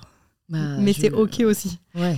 Je pense qu'il y a beaucoup de, de, la, de la nature, euh, dans le sens où de la nature de la personne, c'est. Je trouve ça assez culpabilisant, euh, les discours qu'on peut entendre parfois. euh, euh, tu vois, te relever ou tomber, c'est toi qui décides. Enfin, oui. Bah non. C'est toi qui décides, mais en fait, euh, il y a des coups qui te mettent tellement bas qu'en fait, là, tu peux pas te relever. En fait, c'est- et, et- et me dire ça ne m'aide en rien, tu vois. Non, laisse-moi par terre, laisse-moi gérer la situation par terre, laisse-moi euh, être en galère par terre pendant un moment. Il y a un moment où je vais avoir besoin d'aide. Et genre, euh, t'inquiète, je, je- je- je t'appellerai. Et si tu vois que je suis pas capable de t'appeler, genre, viens me voir et Mm. propose-moi de l'aide. Mm. On a que deux jambes, donc se relever tout seul, c'est pas si Faut avoir simple, des faut être abdos, hein. hyper souple. et Faut moi, avoir des personnellement, abdos, là, je suis pas hyper souple. Ouais. Ok? Non, mais je C'est trop me demander. Il y, a- il y a aussi le problème, euh, et on en revient toujours à ce qu'on valorise ou pas, mais je pense qu'on hiérarchise euh, la, la, la, la force et ce qu'on considère comme étant fort ou faible. Mm. Et pourquoi est-ce qu'on pourquoi est-ce qu'on valorise plus le, le fait qu'il y ait des personnes qui arrivent à se relever ou à avancer tout seuls plutôt que des personnes qui ont osé demander de l'aide? En fait, c'est que pour moi, déjà, il ne devrait pas y avoir de hiérarchie entre les deux. Non. Mais si on devait en faire une, c'est quand même vachement plus courageux d'oser dire écoute, là, je vais pas bien. Help me Genre, s'il te plaît, Ouais, euh, aide-moi, quoi. C'est Mais clair. je dis ça, je me fais grave l'avocat du diable. hein. Moi, l'année dernière, j'étais dans le mal le plus absolu et j'en ai parlé à personne, à part une amie, parce qu'elle était euh, psychothérapeute. Euh, voilà, et je, je me suis dit, bon, elle, elle, peut m'aider. elle, elle peut m'aider. Genre, on fait Genre- les bons choix. Rien n'arrive par hasard. Mais, mais parce que juste, je me disais, euh, parce que j'avais trop honte. Comme si c'était de ma faute, tu vois. Mais c'est pas honteux d'aller mal. sais, mais, mais et aujourd'hui, je, genre, je le crie sur tous les toits, tu vois. Mais, mais quand t'es dans le mal, je pense que, je pense que c'est trop dur de, Mm. de, de l'accepter, euh, dans certains cas en tout cas. Enfin, moi, Ouais, non, je comprends. Et puis aussi, t'as un truc de. C'est autre chose encore, mais t'as aussi un truc de parfois, t'es bien dans le mal. Ah ouais. Tu sais, la complaisance de la tristesse, Mm. le fait d'être euh, bien dans la tristesse, c'est ok aussi. Et du coup, parfois, ça prend plus de temps pour, à certaines personnes euh, de sortir de cette tristesse-là. Moi, par exemple, je sais que j'ai vachement été dans ce truc de complaisance de tristesse, tu vois. Quand ça? Bah, franchement, euh, toute ma vie. Toute ma vie, genre, à chaque fois que j'ai été triste, j'étais en mode genre, ah, c'est confortable quand même. Tu vois? Genre euh, l'artiste maudite un peu ou pas? Parce que j'ai l'impression que les que artistes ai ont pas plus tellement. ce côté euh, où ils- ils- ils- ils se voient presque comme des personnes qui doivent Non. subir pour pouvoir ensuite en parler. euh. Non. Ok. J'ai pas, j'ai pas besoin de subir des choses. J'ai, assez subi. Ouais, c'est clair. Merci. C'est bon. Merci, au revoir. J'ai signé C'est le bon. contrat. Je pense que pour le reste de ma vie, je peux écrire des sad songs jusqu'à Ouais. la fin. C'est bon, je peux. Il n'y a pas de souci. J'ai subi assez, tu vois. Non, euh, et en plus, vraiment, je pense pas que les moments où je suis triste, ce soit les moments euh, les plus propices. Je parle de tristesse profonde, hein, parce que quand je suis un peu triste, oui, j'écris des chansons et c'est cool.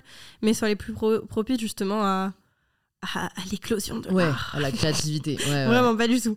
Pas du tout. Clairement, euh, quand je suis triste, triste, euh, je suis triste, triste, et puis laisse-moi dans mon lit, tu vois. Mm. Euh, mais non, en vrai, il y a un truc de confort, en fait, dans la tristesse. Enfin, à, en mes fait, yeux. c'est- hein. c'est- marrant parce que j'adore quand euh, les invités sur le podcast ont des visions différentes de la mienne, mais moi, pas du tout, tu vois. Moi, je suis le contraire de ça. C'est-à-dire que je repousse la tristesse, je n'accepte pas la tristesse, Mais comment tu j'ai- j'ai guéris peur de... de- la tristesse, de la tristesse si tu la repousses et que tu l'acceptes je pas la transforme en colère. Mais elle va finir par passer à un moment. Mais en fait, elle me dérange. En fait, je me dis, mais pourquoi est-ce que je la laisserais entrer? Mais parce qu'il faut que tu la laisses entrer, sinon tu la vis pas. Et si tu la vis pas, elle reste ouverte. C'est exactement Bah, ce que tu parlais comme pour l'instant, tout à pour l'heure. l'instant, tu vois. j'arrive à faire. euh, je crois que j'arrive à. à- et et j'en parlais avec Cyrus North sur ce podcast aussi. C'était un truc un peu philosophique de stoïcien où j'arrive à me dire. euh, tu vois, alors, je prends un exemple très concret. hein, de toute façon, je suis très transparente sur le podcast. Il y a six mois, mon grand-père est décédé. Euh, je l'adorais, voilà, j'adore tous mes grands-parents. Et, euh, et bon, j'ai été triste, mais un, ça faisait un an qu'il était à l'EHPAD, donc tu vois, c'est pas comme si on s'y attendait pas. Et deux, en fait, comme je suis très mal à l'aise et inconfortable avec le sentiment de tristesse, genre j'ai peut-être été triste 24 heures, genre j'ai pleuré, j'ai repensé à des moments, enfin tu vois, là encore, je peux avoir les larmes aux yeux en l'imaginant, euh, euh, qui, vient à ma fenêtre pour me dire au revoir comme il nous faisait quand on était enfant. Mais en fait, en 24 heures, je me suis dit, bon, à quoi me sert cette émotion? En vrai, à rien. Elle m'empêche d'avancer. Euh, il aurait pas voulu que je sois triste. En vrai, il aurait pas voulu. Enfin, moi, si jamais je meurs, j'ai pas envie que les gens autour de moi soient tristes. Enfin, si un peu au début, mais ensuite, j'ai pas envie que ça les bloque, tu vois. Et, et- et donc, genre, en 48 heures, je passe à autre chose. Et bah, c'est cool. c'est J'ai peur qu'un jour, ça me saute à la gueule, tu vois. Mais. Bah, Euh, franchement, je sais pas, je suis pas psy, donc je peux pas te répondre. ouais. Mais euh, je peux pas te répondre à ça. Mais euh, déjà, je pense qu'on a tous. tu vois, tu parlais d'hiérarchie tout à l'heure. Il n'y a, y a pas d'hiérarchie de la souffrance. Donc j'imagine que ce que tu ressens à ce moment-là, c'est légitime et c'est comme ça que tu l'abordes, tu vois. Mais, mais moi, ce que je dis très souvent, quand on me dit Ouais, mais ce que tu as vécu, c'est horrible et tout, je dis souvent Ok, il y a peut-être des gens à l'autre bout du monde qui sont encore plus tristes que moi que mes parents soient morts parce que leur chien vient de mourir, tu vois. Oui. Mais c'est, mais c'est juste pour rappeler au monde que, genre, L'échelle de la douleur n'est pas de la- ressentie de la, même ça. façon. y a, y a- tu peux pas euh, comparer la douleur et la souffrance. Ouais. Euh, si toi, t'es capable de t'en sortir aussi vite, franchement, euh, waouh, bravo. Euh, mais ce que je pense aussi, c'est, et c'est très personnel, je pense pas que la tristesse et la, et la douleur et la souffrance, et encore une fois, c'est hyper perso parce que justement, on quantifie pas tout ça. Euh, je pense que ça peut être, ça, c'est, ça t'empêche pas forcément d'avancer. Ça peut être au contraire drainant. Et tu vois, moi, j'avoue que j'ai tendance, pas par choix, du coup, on a, on a parlé de TDAH au début de, de ton podcast, euh, j'ai tendance à, à vivre mes émotions de façon exacerbée à cause de ça. Et euh, du coup, je suis obligée de les vivre pleinement. Et, et, et- peu importe ce qu'elles, ce qu'elles, d'où elles viennent et ce qu'elles vont me faire, elles sont là, quoi. Mm. Donc, euh, bah, elles sont là, elles sont là. Je, euh, deal with it et c'est tout. Mm. Et, euh, et c'est pas forcément freinant, en fait, d'être triste ou d'être en colère, tu vois. Ça peut euh, aider à avancer, mais d'une façon différente de ce à quoi tu t'attends à la base. Mm. Et c'est cool parce que moi, je sais, que- enfin, je sais que la tristesse dans la vie, ça m'a vraiment fait grandir, en fait. Ça m'a vraiment fait grandir, ça m'a fait accepter plein de choses. Et, euh, et par contre, ouais, vraiment, de, moi, j'avoue, j'ai ce piège-là de la complaisance de la tristesse. Et ça, j'avoue, je le conseille pas aux gens parce que quand tu finis par euh, trouver ça, ça, euh, confortable et agréable, c'est là le risque de euh, oh, de ces dépression, Mm. tu vois? Ah ouais. Mais c'est c'est fou, tu vois, j'essaye d'imaginer comment on pourrait trouver la, la- la tristesse confortable. Et ça me fascine, en fait. Ça me fascine vraiment. Je sais pas. Je sais C'est- pas comment c'est- tu- expliquer tu vois, ça. Tu te dis pas. euh, Bah, en fait, tu sais, pas. fais plus d'efforts.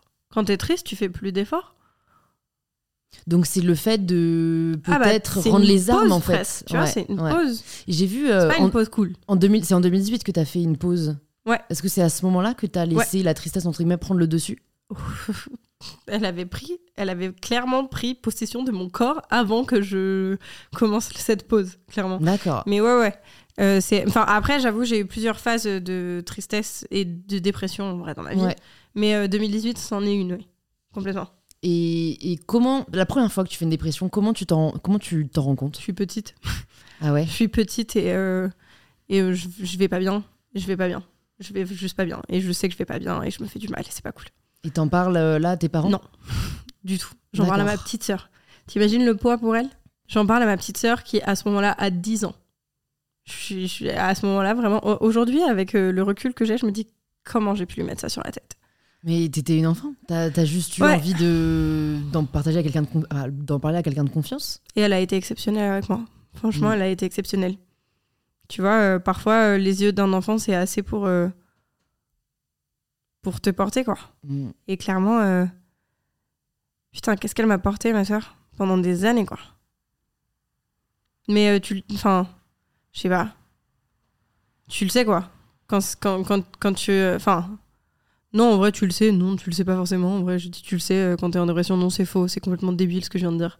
Tu, tu le sais pas forcément. Mais tu ressens un profond mal-être, quoi. mais moi, je- je- personnellement, j'ai. Ouais, j'étais pas bien, quoi. J'étais pas bien et c'était assez évident. Tu vois. Est-ce que t'en as voulu à ton entourage de pas l'avoir vu? Non. Pas, pas particulièrement. Parce que euh, j'avais pas hyper envie qu'il le voie. Mm.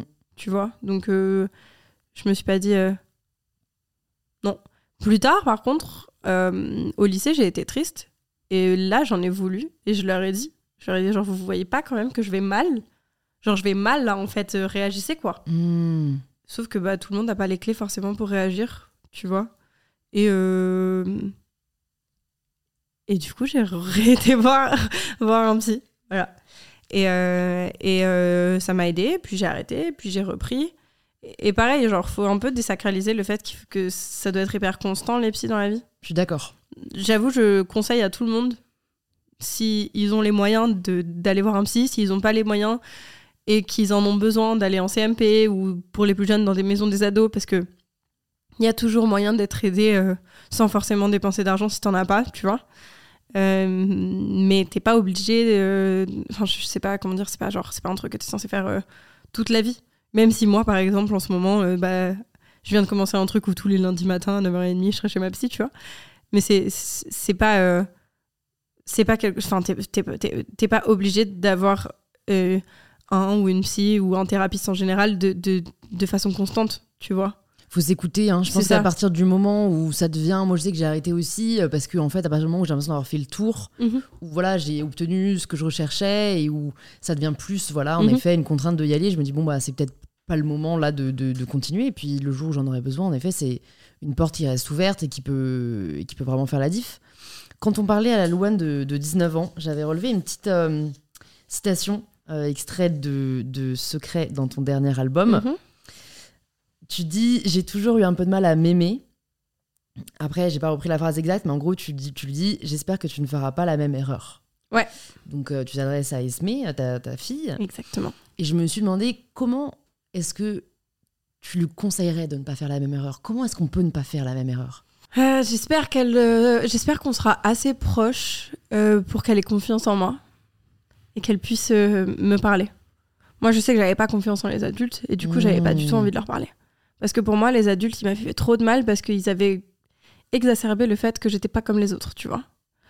Euh, moi, je vais lui faire comprendre qu'elle est pas comme les autres, qu'elle est unique, que chaque personne est unique et que c'est une force d'être unique dans la vie. En tout cas, j'essaye de faire ça.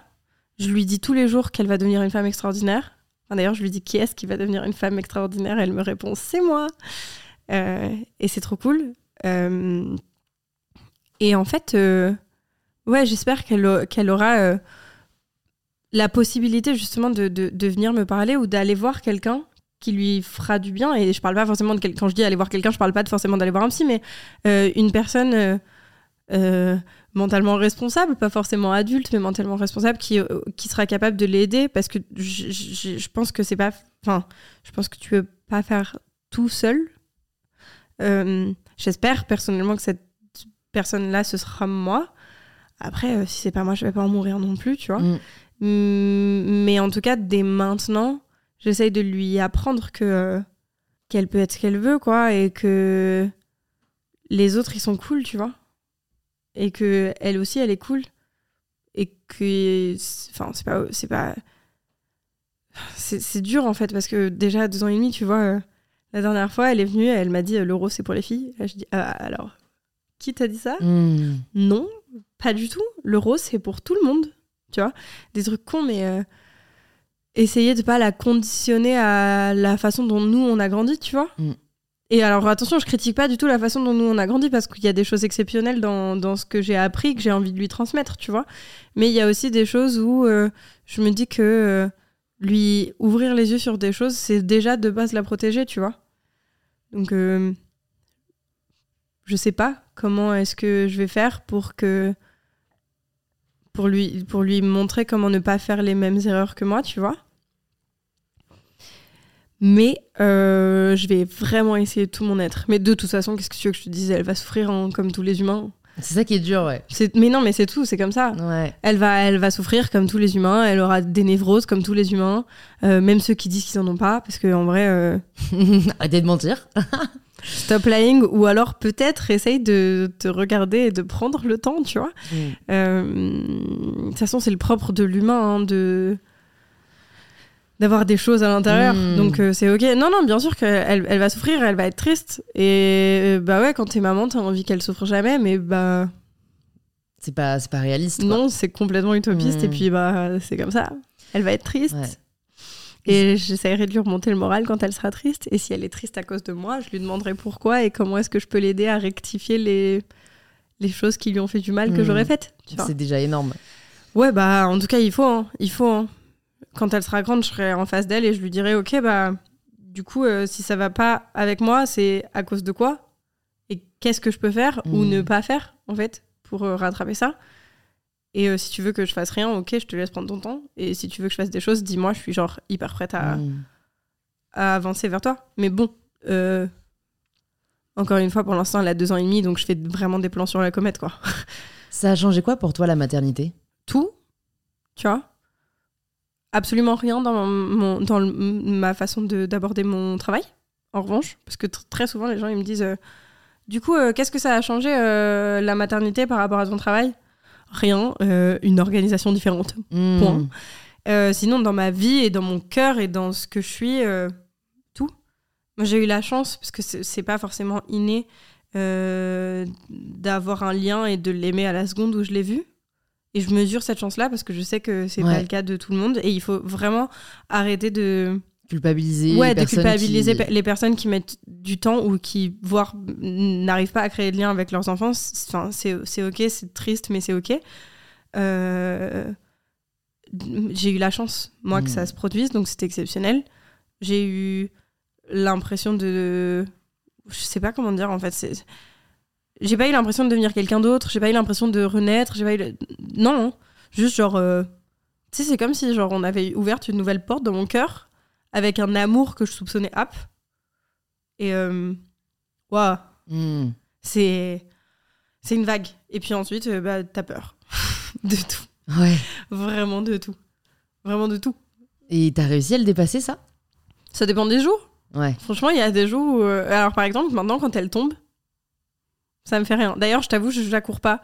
J'attends, je regarde, je vois si. Bon, si elle pleure, évidemment, j'y vais, mais si elle pleure pas, je suis en mode Ah, t'as fait boum, tu te relèves? Elle se relève.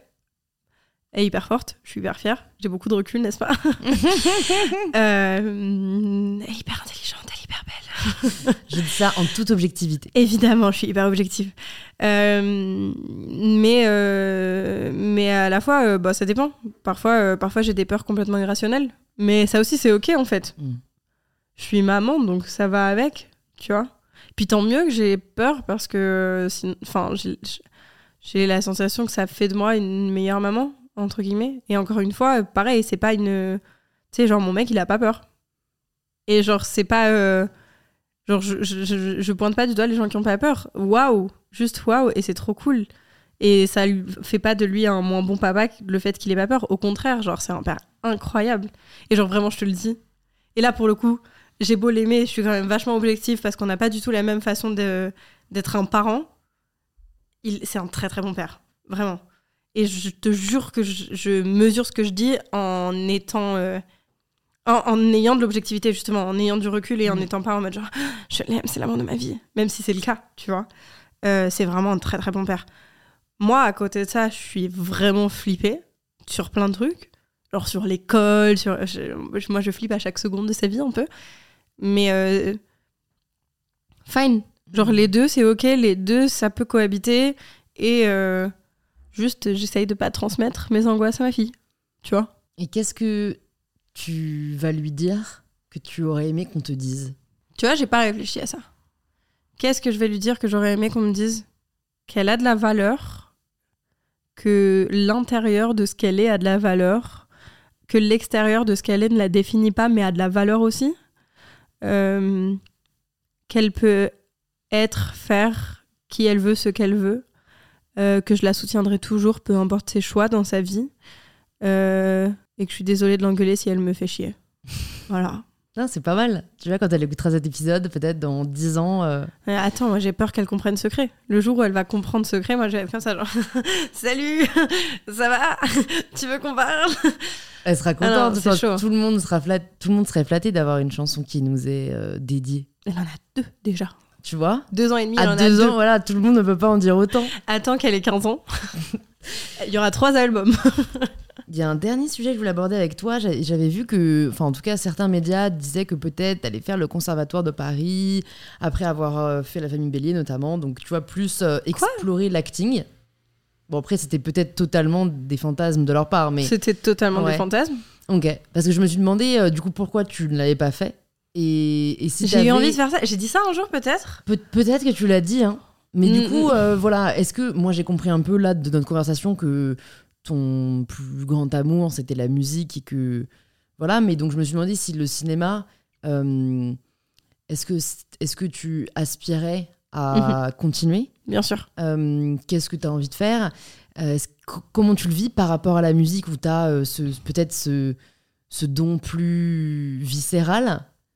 Et puis que j'ai vachement plus bossé. et que tu l'as vachement plus bossé totalement? Alors, ça veut pas, c'est pas parce que je fais pas le conservatoire que je bosse pas. hein. J'ai une coach exceptionnelle qui s'appelle Catherine Chevalier, qui euh, depuis euh, bah, quasiment depuis, enfin ouais, depuis après la famille Bélier me suit sur tout ce que je fais. Euh, clairement, non, le conservatoire ça prend vraiment beaucoup de temps. Et au moment où j'ai fait ça, au moment où je parle de ça, post famille Bélier, des premiers albums, tout ça.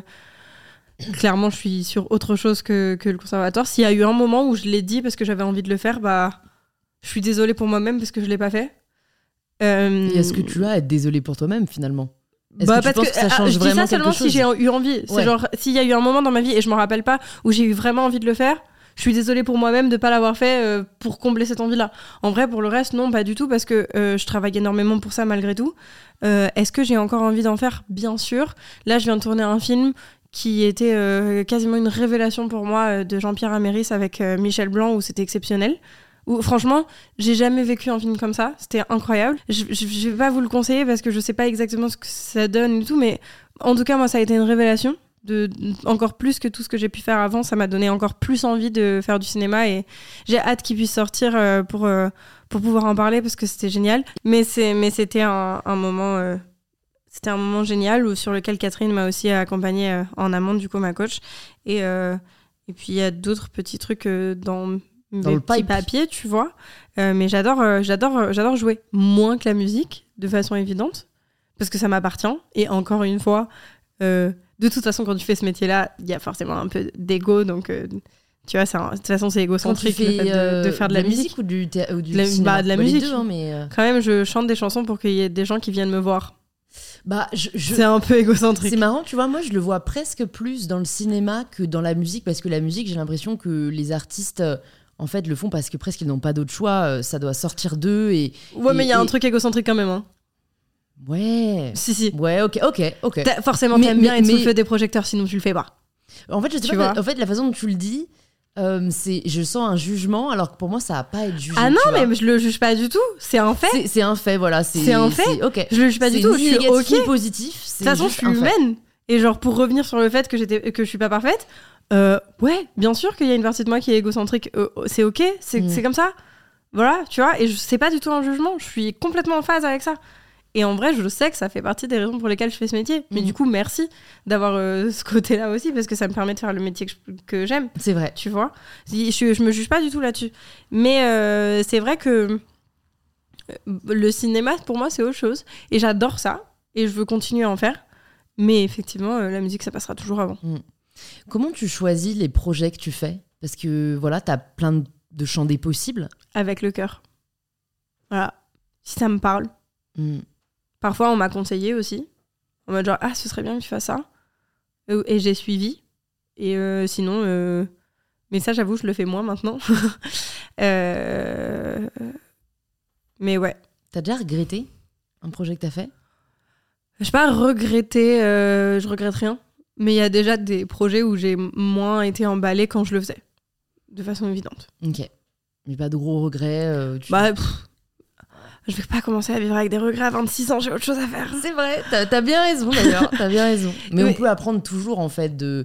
Et, et est-ce qu'il y aurait un échec alors plutôt Ou quelque chose que tu as vécu comme un échec Où tu en as retiré un enseignement? Oui, il y en a euh, plus d'un en vrai, hein, des échecs dans ma vie. Ça peut être perso comme pro d'ailleurs. Ouais, j'essaye de choisir le bon échec, tu vois. Genre celui où je me dis, ok, euh, énoncer un échec, c'est aussi genre montrer une fragilité. Et c'est pas hyper simple de, de savoir comment gérer cette fragilité-là, tu vois. Euh, Sache que c'est une question qui aide à chaque fois énormément de gens. Ouais, bien Parce sûr. que c'est justement, en fait, euh, montrer que la vulnérabilité n'est pas une faiblesse. Et qu'en fait, personne n'est parfait. Et qu'en fait, personne ne peut réussir tout ce qu'il entreprend. Sinon, il s'appellerait Jésus. C'est pas mon prénom, figure-toi. Eh bah merde Putain. On s'est trompé de personne On remballe Stop non, bah. euh, Ce que je vois comme un échec, pour le coup, c'est de pas. Et ça, c'est genre hyper difficile à vivre euh, dans le sens où euh, je me dis, ah putain, euh, c'est quand même con, tu vois. C'est le fait d'avoir pas réussi euh,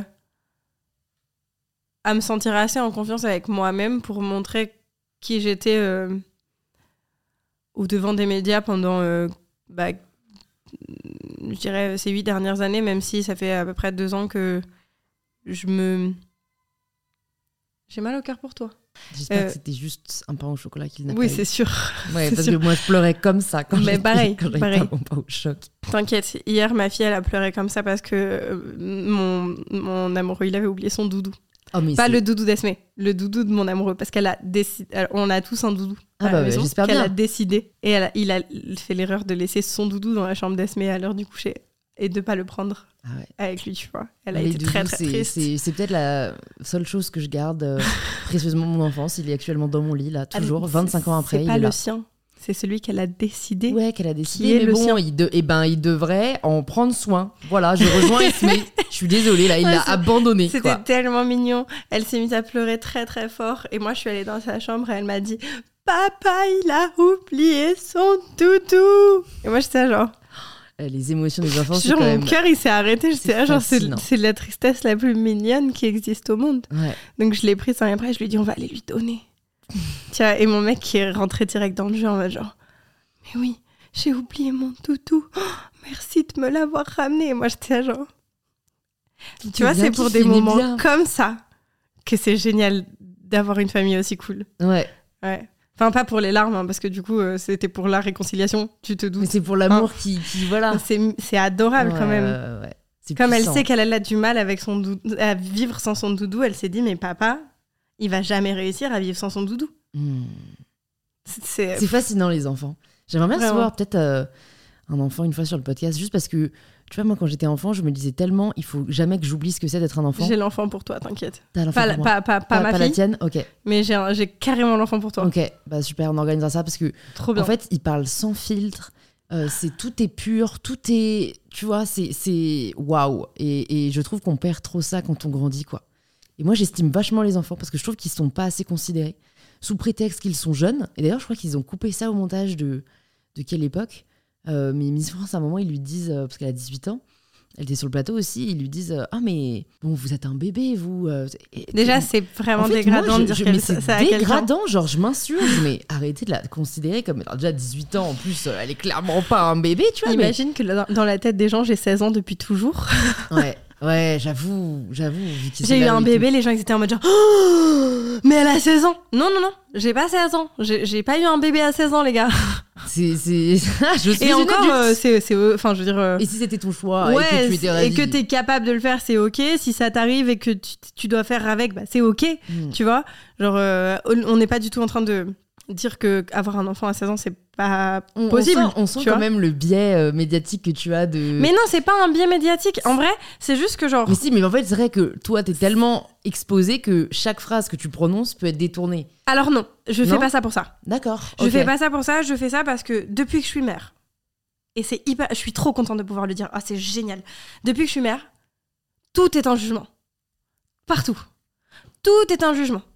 Que tu décides de pas allaiter ou que tu décides d'allaiter ton enfant jusqu'à 5 ans. Et- Oh là là, mais lâchez les gens en fait. Lâchez les gens. En fait, tout est, tout est légitime.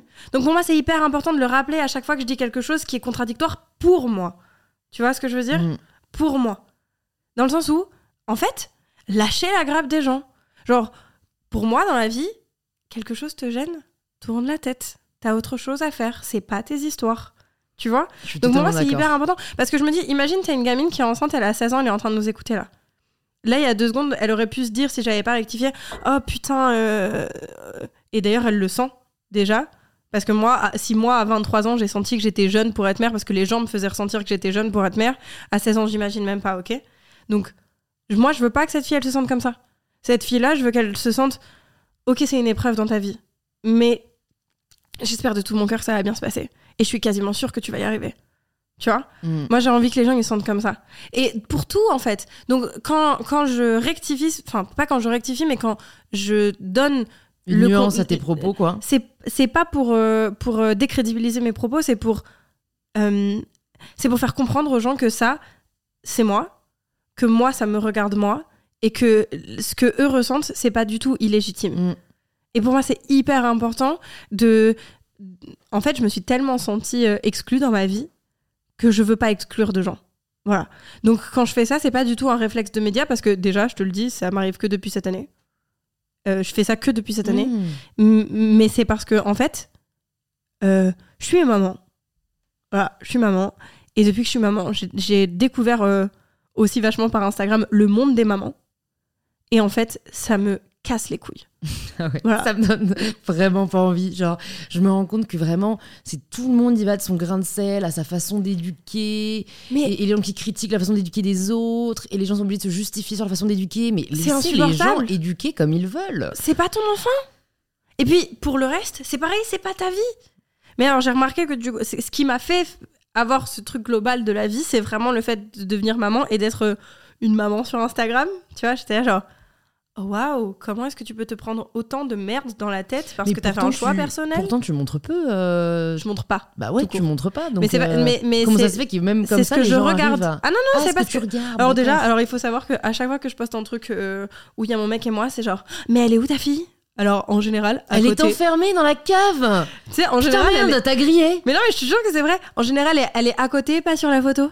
Voilà, parce que j'ai décidé de ne pas la montrer. Là, ça me fait rire parce qu'en ce moment, les gens ils sont en mode genre escapade romantique au ski avec son amoureux? Frérot, j'ai passé euh, mes matinées devant les piou-piou. Hyper romantique. Bah faites gaffe à qu'elle soit pas oubliée euh, à la neige parce que moi ça m'est arrivé et j'ai été traumatisée. Mais ok? tes parents t'ont oublié à la neige? Euh, le- alors j'étais avec les piou-piou. Les Oh non, c'est trop et ma propre sœur jumelle était dans ce cortège. hein. Je tombe du tire-fesse, non, je pleure oh non, et les piou-piou partent sans moi. oh non. Je les vois partir. non. Je me mets, je me mets à les chercher dans la neige. Il y avait une tempête. J'arrête tous les adultes devant moi. C'est trop triste. Est-ce que vous avez vu les piou-piou Mais il y a aucun adulte qui t'a aidé? Les- Alors il y en a deux qui m'ont dit non, qu'on continue à skier. Et il y en a et la troisième s'est arrêtée. Elle m'a dit on va les chercher. Et elle m'a aidé à chercher les piou-piou. Je retrouve les piou-piou, ma sœur, qui n'avait même pas dit au moniteur que je n'étais plus là. Voilà. C'est génial, c'est. Non, là, c'était vachement encadré. euh, Il y avait des grilles autour des. Enfin, pas des grilles, mais des filets autour de la zone des piou-piou. Elle pouvait pas partir, tout va Ok. bien. Euh, mais je ferai attention pour les prochaines fois dans ma vie. Il faut faire gaffe. Mais euh, non, non, c'est vrai que tu vois, genre, j'avoue, moi, c'est ça mon truc. Genre, les gens, comme je montre pas ma fille, les gens ils sont en mode, mais. Mais elle est là? Mais t'as une fille, mais euh, tu la prends jamais avec toi, mais. tu- Non, je vous la montre pas. Et si tu la montrais, c'était, ce serait oh, qu'est-ce qu'elle montre sa fille. Et en fait, euh, moi, je cas- juge pas les gens qui montrent leurs enfants. Genre, c'est cool, vous faites comme vous voulez. Et moi, euh, je la montre pas parce que j'ai vraiment pas envie de le faire et parce que euh, j'ai une notoriété qui est particulière et du Mm. coup, bah, j'ai juste pas envie qu'elle ait à vivre ça. Ouais. Tu vois, mais enfin, Comme tu dis, je, je, je, vis, et, je, je fais que suivre des comptes de maman avec les photos de leurs enfants, tu vois. Genre, c'est hyper paradoxal, mais c'est ok, tu vois. Et est-ce que toi, parce que soyons honnêtes deux minutes, Ouais, est-ce que toi, t'arrives à ne pas juger ce que tu vois justement dans la façon Complètement. des autres mères Complètement. Ah, c'est, c'est Je suis qui en fait Ouais. Non, alors je te jure, Non, je c'est te rassurant. jure sur ma vie, et c'est pour ça que je le prône vraiment. Mm. Je, je- je Mm. le prône au max. Je juge pas les gens. Je suis qui? Je suis pas dans leur vie. Je sais pas ce qu'ils vivent. Je sais pas ce qu'ils traversent ou ce qu'ils ont traversé. Je suis personne. Donc en fait, j'ai à juger personne. Tu vois? Je, je- je- Pourquoi juger? Mais parce qu'en fait, Je suis qui? en fait, c'est un réflexe tellement euh, ancré dans, dans Mm. notre société que je me dis peut-être, moi ça m'arrive pas vu que j'ai pas d'enfant, donc en fait je m'en rends vraiment pas compte quoi, mais j'ai peur peut-être un jour de me dire putain, je vais me retrouver à être la vieille mégère Non, je crois pas. qui est là en train de juger ce que les autres font, alors que, alors que voilà, c'est en effet tout le contraire de ce que j'encourage à faire. Donc, euh, Non, non, mais en même temps, c'est ok. Enfin, genre, tu vois, par exemple, euh, moi, je, je vais juger un vêtement que j'aime pas sur quelqu'un. J'avoue. J'avoue. Mais tu vas Par contre, je vais pas le dire. pas la personne. Non, par contre, je vais pas le dire. Je vais être en mode Ah putain, dans ma tête, je vais être en mode Ah, ça c'est moche. euh. Mm, mm, mm. Ou alors avec des copines avec qui je me sens très très bien, peut-être que je vais laisser échapper le commentaire, tu vois. Et, euh, et c'est ok, enfin c'est ok, tu peux aussi faire ça avec tes potes, c'est pas la fin du monde. Euh, mais non, je vais pas juger l'éducation de quelqu'un. Mm. C'est pas la mienne, c'est pas ma famille et ça a pas de sens. Ça a pas de sens. Genre juste laisser les gens euh, vivre ce qu'ils ont à vivre dans leur famille. Alors on s'entend dans ce qui est légal, On s'entend. dans ce qui est légal. Ça se dénonce, oui. s'il vous plaît. on- bien sûr. Oui. C'est- dans ce qui est légal et dans ce qui euh, va être bon, et je parle de bon sens, Mm. pour les enfants, Mm. tu vois. Après, euh, on sait jamais ce qui... Enfin, je veux dire, ta vision de ce qui est bon, c'est pas forcément ma vision de ce qui est bon, etc. Tu vois, donc c'est ok. Mais je parle de tout ce qui est légal, Ouais. tu vois, ce qui est légal. Ouais, ouais, on fait pas de mal à un enfant, point. Sous quelque forme que ce soit. Est-ce que toi, t'as as eu peur en apprenant que t'allais être mère de pas y arriver? Parce que, de un, les gens n'arrêtaient pas de te dire t'es jeune, elle est super jeune, etc. De deux, bon, c'est vrai que c'est relativement jeune et que peut-être tu peux toi-même avoir porté ce poids de dire est-ce que je suis prête? Non, c'est hyper voulu. Ouais, ok. Et de trois, j'allais dire, bah, c'est vrai que comme tu n'avais plus de maman, je pense que ça doit être quand même difficile de pas avoir un peu, tu vois, de retour d'expérience. euh, Ouais, ça c'est chiant. Genre, j'adore que le mot que j'ai choisi ce soit chiant. genre. Ça c'est chiant. Le fait de pas avoir pu me référer à ma mère, c'était chiant. Mais euh, j'ai la chance incroyable d'avoir une belle-mère de ouf. Ouais. Et alors, je dis pas ça pour saucer mes, mes beaux-parents ou quoi que ce soit. J'ai une Big belle up. famille incroyable. Je souhaite à tout le monde de rencontrer une belle famille comme ma belle famille.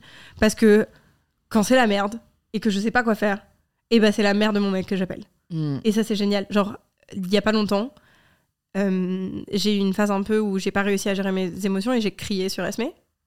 Ce qui est pas quelque chose qui me ressemble. J'ai donc pleuré par la suite. Et ensuite, j'ai appelé la mère de mon mec. Elle m'a dit, mais en fait, tout le monde a déjà fait ça.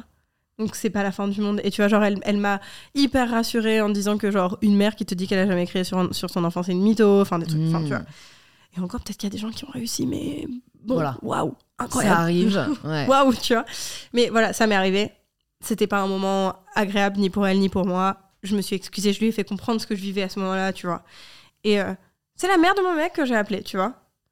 Alors après, est-ce que j'ai eu peur d'être mère? Pendant la grossesse, pas tant.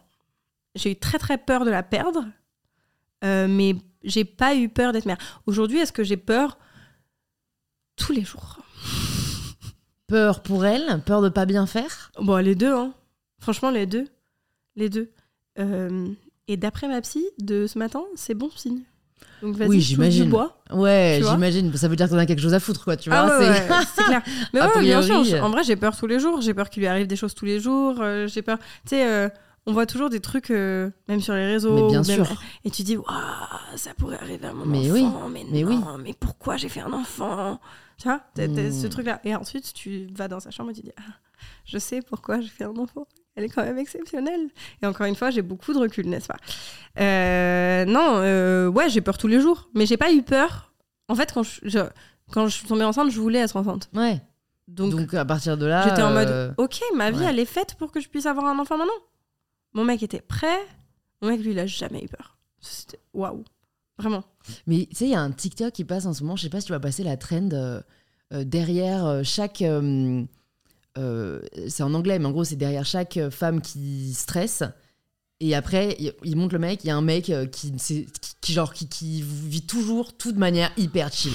Et je me dis, mais c'est quelle ma vie. injustice ça C'est quelle injustice ma Bah, vie. Je t'enverrai la trend, il faut que vous la fassiez. Genre. Vraiment. Je me dis vraiment, mais ouais, moi aussi, le mec, il est super zen. euh, il, il se prend pas la tête, quoi, en fait. Genre, se prendre la tête, je sais pas pourquoi. Alors, tiens, voilà. Ça, c'est la beauté des enfants qu'on entend derrière. Mais se prendre la tête, j'ai l'impression que c'est, que c'est un trait. Et je sais pas, du coup, c'est à chaque fois mon grand débat. Est-ce que c'est nat- enfin, est-ce que c'est biologique? Est-ce que c'est on nous a conditionné à nous prendre la tête? Je pense plutôt pour cette option. Mhm. Tu vois, toujours se soucier des autres, etc. Mais ouais, euh, c'est pas fun. Ah bah c'est une évidence parce que c'est moi qui retrouve les chaussures quand on les a perdues, tu vois. Mais c'est drôle aussi, ça fait partie du jeu. Mais c'est cool parce que franchement, j'avoue, moi j'ai de la chance, je suis dans un, je suis dans un couple qui est, euh, je vais pas dire que j'ai pas de charge mentale, mais franchement très très peu quoi. j'ai vraiment, j'ai, j'ai vraiment de la chance parce qu'il m'aide pas, il fait son taf, tu vois. Et c'est trop bien. C'est trop, trop bien. Donc il y a encore des choses qui sont été renormées parce qu'on a grandi comme ça et qu'on a évolué comme ça, tu vois. Mais euh, par rapport à plein de couples que je peux euh, voir d'extérieur, que je connais dans ma vie, hein, attention, je parle pas de gens que je connais pas sur les réseaux, euh, bah, je fais partie des gens qui ont de la chance, tu vois. Et c'est cool. Et est-ce que lui, il a déconstruit un peu ou c'est juste son éducation? Bon, c'est un peu des deux, franchement. Il y a une partie de déconstruit et il y a aussi une partie de il a une mère incroyable. voilà. Mmh. Clairement, il a une. Je, je le, franchement, je le reglisse. Il a une mère géniale. Ok. Il a une famille géniale dans laquelle je me suis sentie très très bien acceptée. Et Voilà. une compagne géniale, il faut le dire Oui, aussi. je suis géniale. N'est-ce pas? Disons-le. Merci. Écoute, j'ai quelques dernières questions pour toi. Déjà, j'ai envie de te demander comment est-ce que tu progresses? En travaillant tous les jours, tous les jours. Je j'aime travailler de toute façon. Mhm. Ça me nourrit, ça me fait grandir, ça m'apprend des choses. Euh, ouais, en travaillant, en, appre- en apprenant aussi beaucoup. Est-ce Mais que tu euh, te fixes des, des objectifs dans le travail? J'ai des vision boards. T'as des vision J'ai boards. Il y a quoi dans ton vision board de 2023 Euh, dans mon vision board, euh, qu'est-ce que je peux dire que j'assume? Parce qu'il y a des choses qui sont des rêves et que j'ai pas forcément envie de dévoiler, tu vois. Ok. Euh, J'ai montré, j'ai mis une photo de tournée, qui est pas du tout ma tournée, mais une esthétique qui me plaisait. Il y a une photo qui explique que j'aimerais moins utiliser mon téléphone. Il y a une photo qui montre de la piscine, parce que j'ai envie de faire plus de piscine cette année, puisque j'ai des problèmes de dos. Voilà, comme ça, les gens auront la réponse pourquoi je ne me tiens pas droite. J'ai des problèmes de dos. Passer plus de temps qualitatif avec mon mec. Il y a aussi passer plus de temps qualitatif avec euh, ma fille, indépendamment de, du temps qualitatif qu'on passe en famille, tu vois. Euh, Il y a un gros panneau avec écrit psychothérapie. Ah, ça, tu l'as honoré euh, ce matin. Alors, euh, on est en janvier, donc On s'excite pas on s'excite pas. Ok, mais je salue l'effort.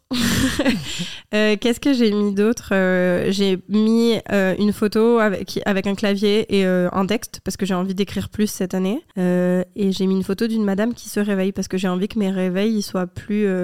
pas productifs parce que je suis pas en mode. That girl. Morning Glory, That Girl, tout ça, pas du tout, mais j'ai envie de me sentir mieux quand je me réveille plutôt que de. Genre, je me réveille à mon téléphone et je regarde mon tel et. Mmh. J'aimerais bien. Voilà, alors après, je me mets pas de pression hein, parce que c'est un vision board et c'est ce que j'aimerais euh, atteindre dans l'année, tu vois. Ou au moins tester, parce que ça Ouais. tu vas te rendre compte que c'est pas du tout pour pas pour toi, moi, mais au ça. moins. Mais c'est des trucs que j'ai envie Ouais. de tester pour euh, que. Pour, euh, voilà, et il y a des trucs que j'espère que je vais réussir et que je serai fière à la fin de l'année de me dire ok.